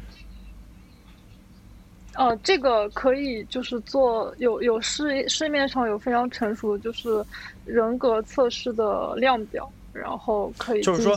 就是说，你你就是说，你认为人格的改变这个事情其实是一个很难的衡量的一个事情，但是这个实验它说明了这件事情，所以你可能在质疑这个实验，对吧？呃，没有，因为因为那个，首先首先像那个，我们说它这个本身它是有一点这种循环论证的倾向嘛，就是说，嗯。怎么说呢？他他前面就是他前面说了两个事情，后面他对应的只是单拎出来一个事情，单拎出来这个亲密关系这个事儿。但是就是我先要去质疑一下他这个实验具体是怎么做，因为就是说他的这个表现啊，就是说他人格什么转变这种这种 representation，我是在想他能不能够真的完全代表这个呃。陈若同学真的是一个很质疑实验心理学的人。对，嗯。OK，我明白啊。那个，那像爱丽丝同学，你你觉得这件事情可以说明这个事情吗？就是只有两个转折转转折事件跟这些人的人格改变有显著相关，一个是失业，一个是亲密关系的挫折，所以它就说明亲密关系的挫折会对人带来深远的负面影响。我觉得不可以，而且而且我觉得就是，我觉得我认为他们写文章的思路是这样的。就是他们先有一个选题，我今天又要写亲密关系了，然后我我去文文献里面搜，然后亲密关系什么人格什么的，然后我可能搜一个就是引用量比较高的，或者是就是我都知道他们这个思维，因为你刚才说他这个实验是什么几千人啊，多少的这个跟踪实验，就是就所谓的科学心理学，它它都是说可以重复的测量嘛，那他们可能就会直接倾向于去找这些符合这些所谓科学标准的文献，然后贴上去，然后让自己感觉很科学。所以我觉得他这个思维就是很很不正确的。就是我为了写这个，然后我直接可以去为了这个主题去找符合这样子的一个文献，然后就贴上去。然后因为基本上没有人会去验证这个这个文章到底能不能去验证这个说法，没有人会 care，人家只会 care 哎呀后面后面好长的参考文献啊，好专业啊，一定就特别好这样。就这个就是我想说的，就是清明就是。Neoself 的所有的文章，我说是所有的文章，他都有这个问题，就是他先有结论，他再去找论据。他他他说的论据的目的，并不是说他要说明一个事儿，他说论据的意识目的是证明他的结论是正确的，是证明他很专业，就是他在用科普这两个字为自己的专业性加码，就是。这这就是我为什么觉得心理学的科普是一个很不靠谱的事情？为什么呢？这就我这是我的结论，因为心理学有各种各样的正面的、反面的、正面的、反面的实验，有各种各样的正面的、反面的结论。那么在这么一个在在这么一个结论跟实验库里面，我想说明一个事情，我完全可以选择那些对我的论证有利的结论，我摆出来，我就说这这些实验证明了这个事情，但是。它可能是，如果你以一个全集来看的话，这个事情未必是真的。嗯，对，但大部分看这是这是第一点，第二点就是，呃，这是第二点其实是科学的问题，就是就是原来在伽利略在区分第一跟第二性质的时候，他把科学跟人的目的是分开了，就科学不应该是去指引人的目的，但是我们现在发现这个事情不一样了。尤其是像 Know Yourself 这种这种文章，它打着科普的旗号，其实是要去指导人做事儿的。嗯，他的目的不是说他给你讲一个心理学的知识，完完全全不是。他是想通过这个知识再去归纳，你应该做一二三四五条，做到这几条，你的生活就会改善。换句话说，他给了人的一个行动方向，给了人的一个好生活的一个指引。嗯，当然，这个指引是不应该由一个科普的机构给出的，而且他也不能给出。这个是我认为最重要的一点，就是就是 know yourself，它的问题在哪儿？它的问题就在这儿，就是，但但但其实这个所有的这些问题啊，这只是在他。在做这个事情的问题，但实际上，如果你以言闲事的名呃形式来看的话，它就是咱们刚才不管是陈陈如说的好也也好，还是阿兰同学说的也好，他的目的就是想要最最终的目的是吸粉，然后然后进行流量转化，是一个非常就彻头彻尾的商业行为。但是呢。就是我们，就他现在是这样的，就是所所以说，我认为爱丽丝之之前说的五年前的事情，他也是有道理的。他到底在哪儿呢？就是他认为五五年前的 Know Yourself 可能还没有那么强的目的性。他的他的行为，对这个这个是你可能是一个比较善善心去估计他，就是他他他可能是还不呃不是一个比较是一个比较以。那个恶心去估计他，就是他可能还不知道怎么搞商业变现。那我可能倾向于他那个时候，他也就是一个一腔热血，想去普及一下心理学知识的一个一个公众号。虽然那个知识本本身就有问题啊，嗯，这个这个我们刚才也分析了。但是最大的问题就在于，他在这五年之后他变了，他的他他的他的言语也好，他的他的文章也好，完全就指向了他要卖的那个东西。就是你现在看他的文章，就最近几期全都是这样的，就是他会把这些东西指向一个心理测验。这个心理测验，比就比如说那个亲密关系那个，他就他就他就指向了一个亲密测验，说你现在有几层的亲密关系的挫折，从一到五到底到几层？然后这个这个心理测验你需要花十五十九块九，嗯，去购买。然后，嗯而这个心理测验其实就是一个彻头彻尾的伪心理学，跟心理学一毛钱关系都没有的一个东一个东西。嗯呃，这个这个这个东西最大的问题呢，就在于刚才其实陈如说的那个巴纳姆效应，就是其实就跟星座一样嘛，就是就是他只要说出几条，呃，我觉得凡是失恋的人，还没走出失恋的人，都会或多或或少符合这几条，对吧？那么我就可以拿这几条说啊，这个人说的太准了，说的太好了，真的是扎我心了，然后什么的，然后就吸引到一波忠实的粉丝来继续去购买他的产品。所以我其实挺好奇的是，那个爱丽丝，我我不知道你能不能讲，就是就他们跟你说的那个核心产品，是不是也是跟这个类似的东西？哦，就是这个啊，就说到这个心理测验吧，这个是他们已经跑熟的一个产品。嗯，就我也问到，就是我就问你们现在到底有哪些类型产品，然后如果加入的话，就做什么样子的东西？他们就说刚才提到这个类似于嗯十几块钱、几十块钱的心理测评，这个已经非常成熟，然后并且之前也是研发部，然后现在因为跑得比较好，就是独立变成了一个什么心理测评部了。呃，然后他们现在要做的这个东西，呃，是这样的，就是他们想做的是，就是一个轻型的心理自助的一个产品，然后客单价的话，肯定是大概是几百到千元。千元不等吧，然后也就是说，嗯，会会我因为我刚刚又特意把它那个东西重新关注、重新下载，然后类似就是说有很多主题，什么焦虑啊、亲密关系啊之类的。然后你可能一开始又是让你做一个测试，然后后面他告诉你，哦，嗯，你的在这个方面的水平是多少？就可能你焦虑水平就假设六十，然后说，哦，那你要解决这个问题，我们现在为你设计了呃什么每日练习，然后你跟着做就行了。然后 就是类似一种操作手册的这样子你，你认为站在心理站在心理学的角度，它是一个心理学的东西吗？就是 嗯，我觉得就还是那个问题吧，就是他想要去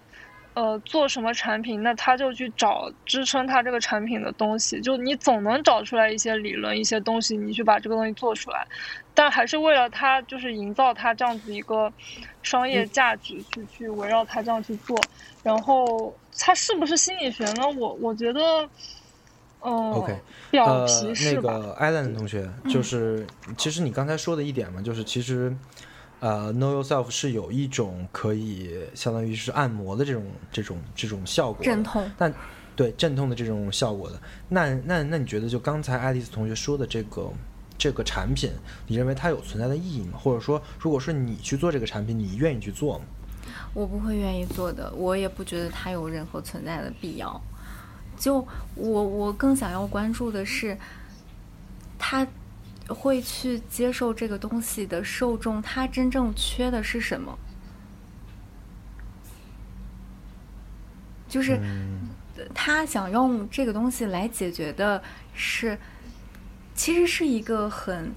很每个人可能都会有的一个很症结的一个问题，在在这个认识自我的这个这个路径上，可能他在对，可能他在这个这个这个坎儿上，他嗯，他被这个 know yourself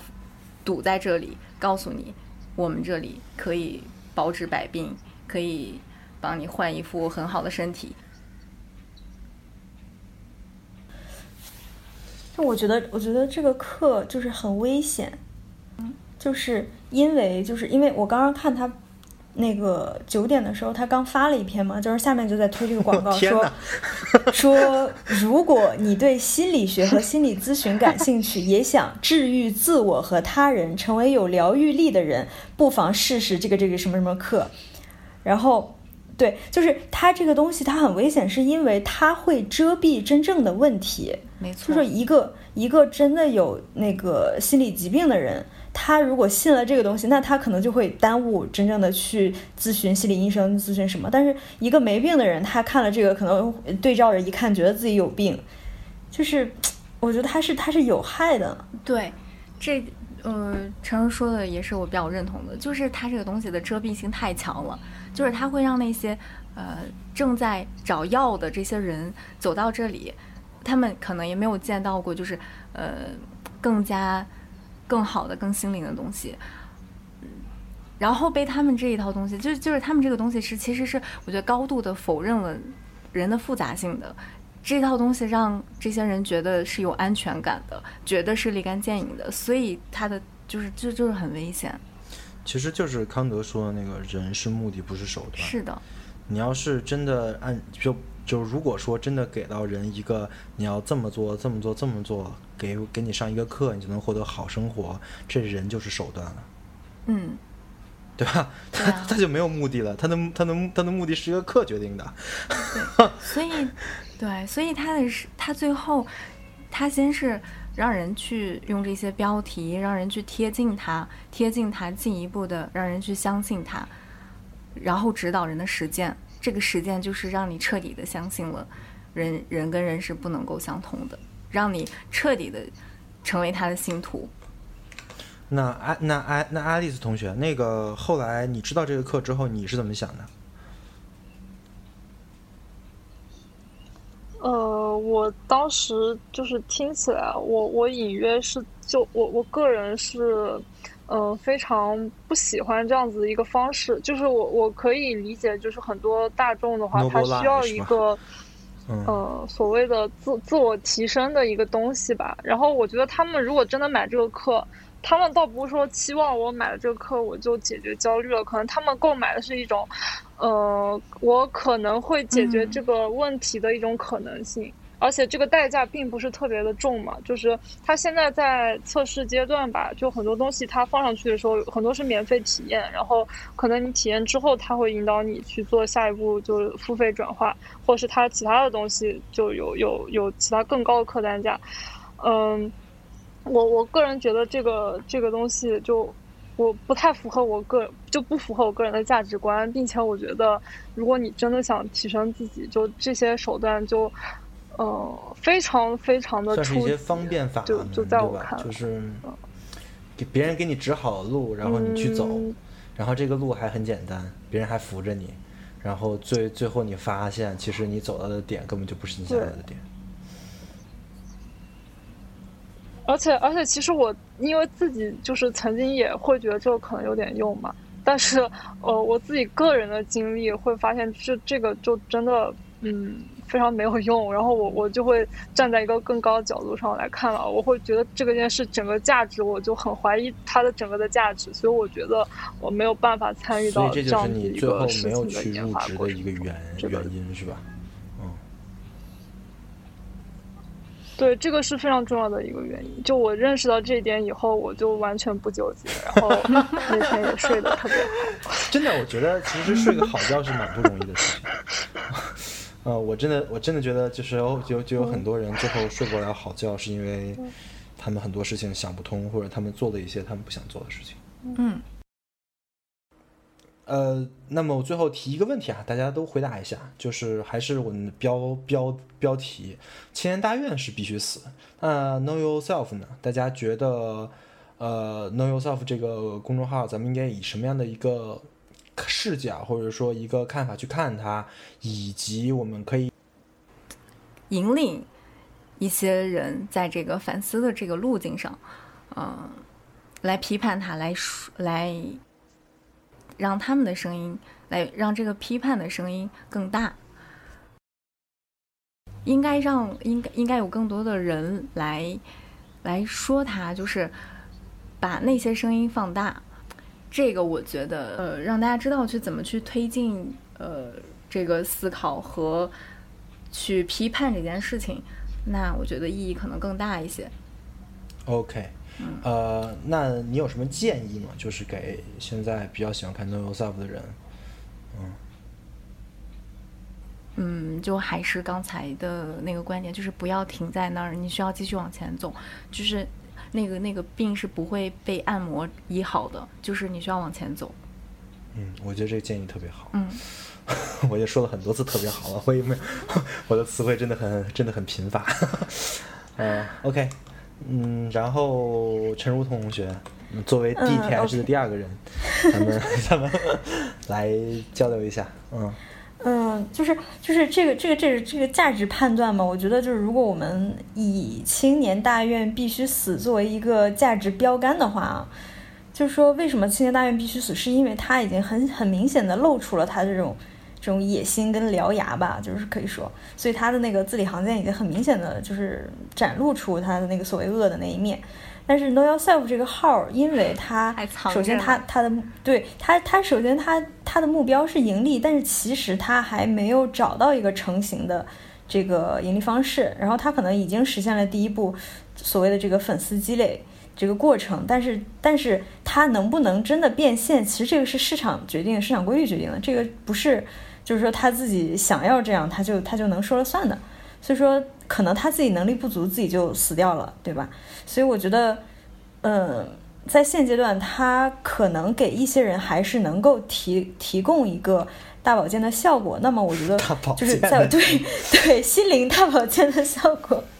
那么，我觉得可能我们还可以静观其变，但是就是说，可能读者应当把它只是说作为一种呃暂时的这种。可能看了爽一下拉倒这种东西，不能说把它作为一种真的就是学术或者是一个什么东西来来去迷信它吧。嗯，OK，那个爱丽丝同学想好了没？嗯嗯，呃，我想好了，就呃，我首先我认为他，就我比较悲观，我认为他肯定死不了，因为他永远会有很多受众，这个就是我们主观上无法决定，所以我觉得他这个东西死不了。呃，然后除非他可能融资失败，这还是陈如说的那个商业淘汰是吧？融资失败直接挂，嗯，呃，呃，呃，不是不是诅咒的意思。然后他他我主观上我我也觉得，嗯，我不会说主观上希望他们死吧。呃，因为首先我作为就是因为他这个呃 CEO 他也是心理学背景，就是，嗯，我还可能还是偏向于比较善意的去揣测他整个一开始去做这个事情的动机。呃，但是可能做的过程中，就是逐渐会会有更多商业化的加进来，然后他可能选择现在这样子一个方式去盈利，这个就就不再不再评判了。嗯，然后我我主观上觉得它可以继续存活下去，但是如果嗯有一天就我我发现它可能更加，就是更加露出了一些非常危险的标志，那那我会觉得，呃，对于我个人来说，我可能会。就是建议，如果身边有有关注他的人，就是稍微在看的时候有一些辨别能力。但是我应应该不会说去公开的去呃批判啊、揭露呀，或者是谴责啊之类的。哎，不过我做这期节目，其实而且这期节目其实批判的还挺狠的。嗯，对，啊啊，对对，就对，因为我自己就本身对心理学这个这个东西也有很多批判。呃，然后呃，然后至于。呃，第二个问题就是对于关注他的人有什么意见？我觉得跟刚才二位的态度差不多吧，就是，嗯，就是如果你觉得他很说的很有道理，那我我觉得你可以待在里面，这个是你你自己的选择。呃，但是我还是建议就是要有自己的一个。要有自己一个行为的一个纲领，一个一个思路，就是你可能肯定不能陷在里面，就觉得他说的就是 OK 的，他就是一个指导手册，我照着做就能怎么样？这肯定是不太现实的。嗯，你你可以把它作为一个生活的调剂，但是最终如果你想达到你你你想要的一个目的啊之类的，就还是你要自己做出非常多的努力。就肯定不是通过他这个能能实现。我最后说一下，就是我之前也都摆明了我的观点了，我是一个受害者，你知道吗？就在就在之前被这个号坑过，对不对？啊，但是就算我是一个受害者，其实我也是一个看，其实我的视角是一个蛮悲哀的视角，蛮蛮蛮悲伤的视角。为什么呢？因为不只是 Know Yourself，就是。这是一整套，甚至是微信这个公众号这个平台的根本逻辑，就会把这些公众号变得像这样一样，就是它这个趋同的逻辑，在在微信的这套商业规则里面，流量流量变现就是这个公众号生活下去的力量。那么它怎么才能在这个规则里生生存下去呢，就要写亲密关系，就要就要写这个。只要他想做商业，这个就是他的这些话题，他要引起呃公众的讨论，这些事情是省不了的。这是很悲哀的一个事情，因为就是我们可能在。就是为什么我们在说五年前的事情？五年前的时候，甚至是或者七年前的时候，微微信公众号刚刚出现，或者说正在鼎盛时期的时候，那个时候迷迷就连迷蒙也不是现在的迷蒙。那个时候的迷蒙可能也是一个会有一些理想，会有一些抱负，在写一些好的。因为我我原来看过韩寒的那个出的那个期刊，然后迷蒙在上面居然还有。还有还有一篇文章，然后而且那个文章写的还蛮好的，对吧？嗯，就就连迷蒙当时也不是这样的。然后随着整个的商业的这个就是公众号的这一套的逻辑的规训之下，在商业这套逻辑的规训之下，这一个号变得非常的一样。就他们可能在讨论不一样的东西，但是你们会发现他们的内核是一样的。就是你现在，我觉得现在公众号只要是这种做大点的，不管是什么，就是反正反正内内核都都是那个。其实青年大院的内核也是那个，嗯，这个其实是一个非常悲哀的事情。就是我们我们站在二零二零年现在啊，我们看二零一五年的事情的时候，我们可能还会有。我们如果假设我们站在二零一五年那个视角，我们还可能还会有一些希望。我们可能认为中国的言论啊，可能会随着公众号啊这些产品的升级迭代，和呃或者说呃随着这个社会的发展会变得越来越好。然后现在，但是我们回到了二零二零年的时候，我们发现这个希望是完全没有的。公众号这种商业模式完全不会使我们的娱乐环境变得越来越好。这是一个很悲哀的事情。因为，就是相相当于是商业的失败嘛，就是因为我其实一个很推推崇商业的人嘛，就是呃我在录熊比特那三期节目的时候，我也说了这一点，我我我认为商业是可能现在唯一的办法，就是使我们经济发展，使每个人生活变得更好的唯一的办法。但是呢，呃，至少在公共言论跟言谈这个领域上，商业是彻头彻尾的失败的，造出了一大堆的垃圾，一大堆的趋同的东西。我们相信，我们大家都能感受到，Know Yourself 只是其中之一，它它它绝对不是最恶心的一个，它也不是最无最无辜的一个，它只是其中之一。所以，那你说他必须死吗？我觉得也不见得。但是，就是就是一个很悲哀的事情，因为，呃，我认为他们已经发展到这个瓶瓶颈了。刚才我们听爱丽丝同学说的，其实这个这个这个公司现在其实也是一个很危机。我我我我听他的这个显示啊，表示啊，我个人认为这个公司已经到了一个挺生死存亡的关头了。可能如果如果不拿不拿这个产品再骗一轮融资，或者说那个 GMV 不太好看的话，可能就就要考虑怎么卖掉啊、解散这一些事情了啊，就可能会逐渐就变成一个非商业的公众号，这都是有可能的。但是。呃，但这但这些事情我们我们我们不说啊，我们就说现在就是就是平台商业到了这个这个地步，我觉得我们每个人应该就跟艾就跟艾伦说的一样，我们应该站起来做做些什么。我们做的事情可能不并不是以商业的行为来来做，当然也可以以商业的行为来做，就是我也不反对以商业的行为来做，但是我们一定要真正是做做出我们应该做的事情，在。在这各各个平台去发出我们应该发出的声音，这也是我录这这一期的初衷嘛。然后艾伦也说了，其实他跟我说的想法是非常的相近的，嗯，就是这就这就是我我认为，呃，如何摆脱 Know Yourself 这种公众号影响的一个方法，就是自己去做，嗯，呀，对吧？嗯，那你也可以做一个，对吧？你你你你对心理学感兴趣，那你去看啊，那你去写呀，对吧？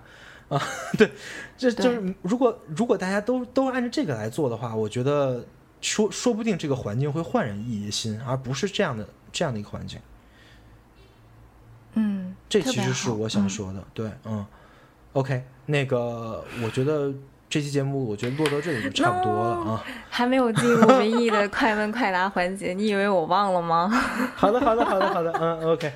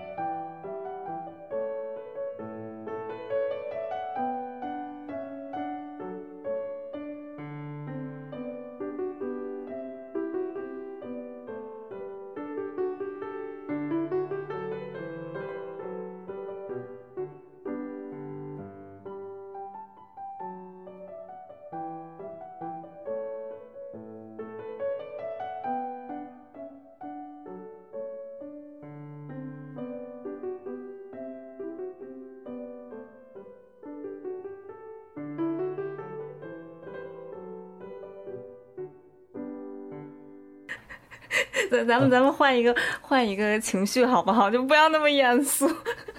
对，因为这个事情其实是一个挺让人难受的事情，就因为你你会发现一批一批的人 就投入了这个洪流里，丧失了自己的初心，嗯天天天天也不关注自己写的东西好不好了，因为好不好不重要了，什么什么重要呢？点击量重要，对吧？嗯，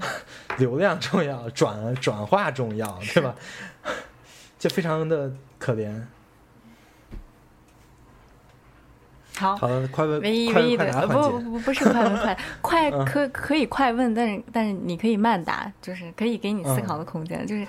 呃的，，什么情况下你会辞职专门做博客，像小李老师一样？嗯，我什么情况下都不会，哦，真的对，这么绝对吗？因为我绝对不会把播客做成一个就是主营业务。因为是这样的，嗯就一旦你把播客做成一个主营业务，你会你就会觉得你没什么好说的了。啊，你有没有这种感觉？就是，嗯如果你真正是在生活的实践当中的话，你会有很多的灵感，会有嗯很多的东东西。你在跟人交往的时候，你可能会有很多想表达的东西。但是你一旦为了表达而表达，你每天需要坐在一个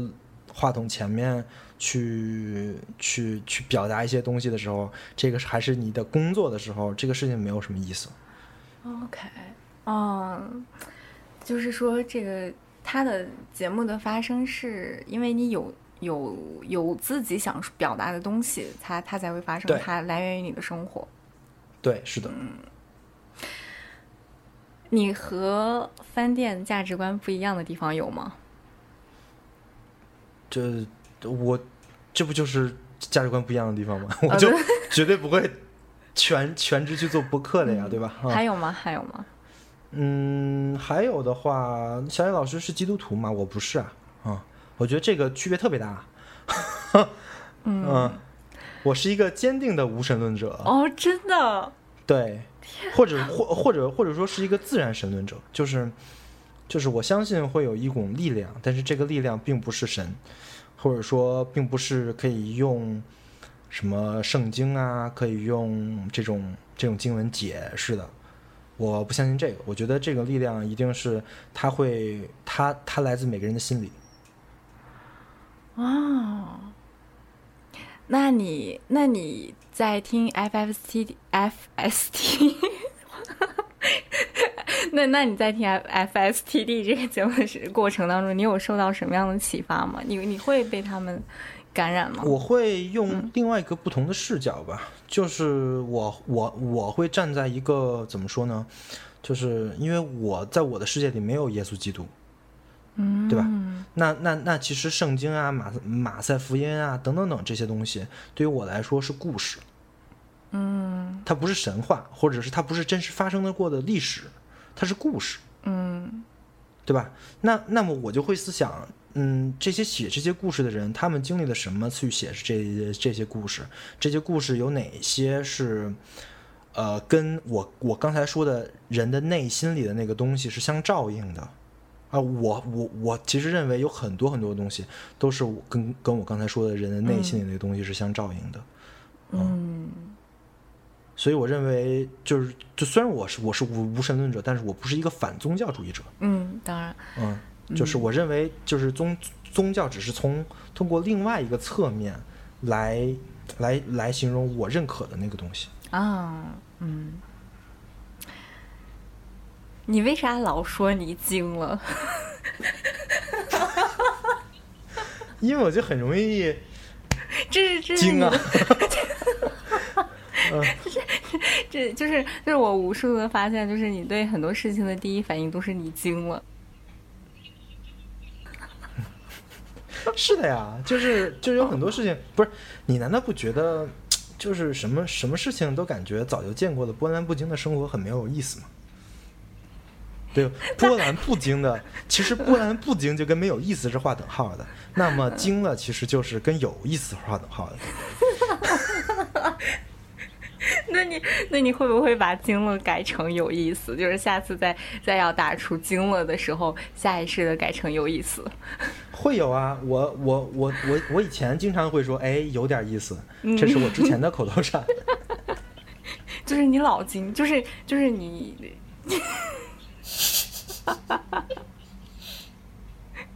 这录音哈啊，呃，或者说还有什么想讨论的吗？因为咱们现在录音已经结束了。录音啊，你你那边已经结束了吗？我这边还没有。没有没有没有，我我的意思是说，咱们现在也也先别结束。我的意思是说，在结在结束之前，这块也不会剪进去了。然后有什么想讨论的吗？或者说还有还有什么想补充的？就是针对于这个这个议题。嗯，其实我刚刚那个问题蛮想问一下你，就是你觉得他的受众真的缺的是什么？缺爱呀。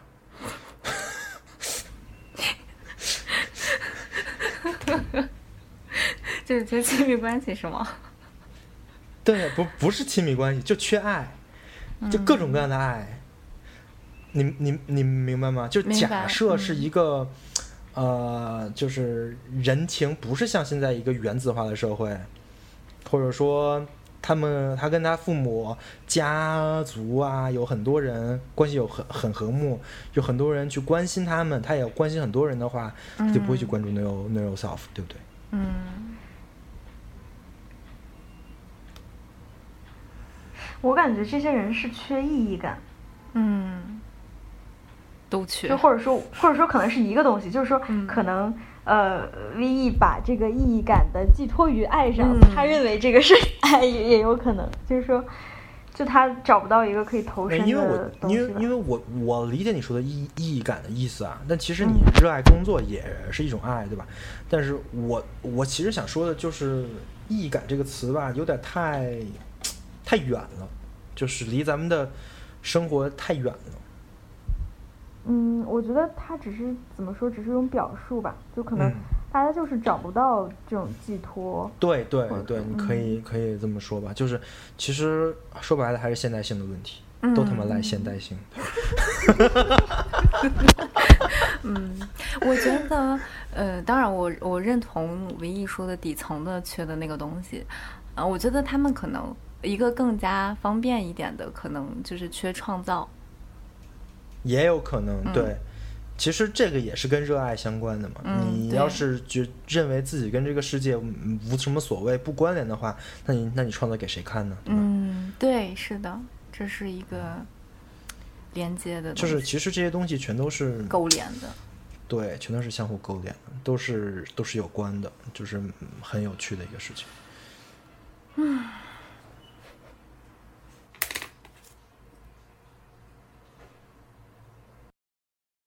其实就是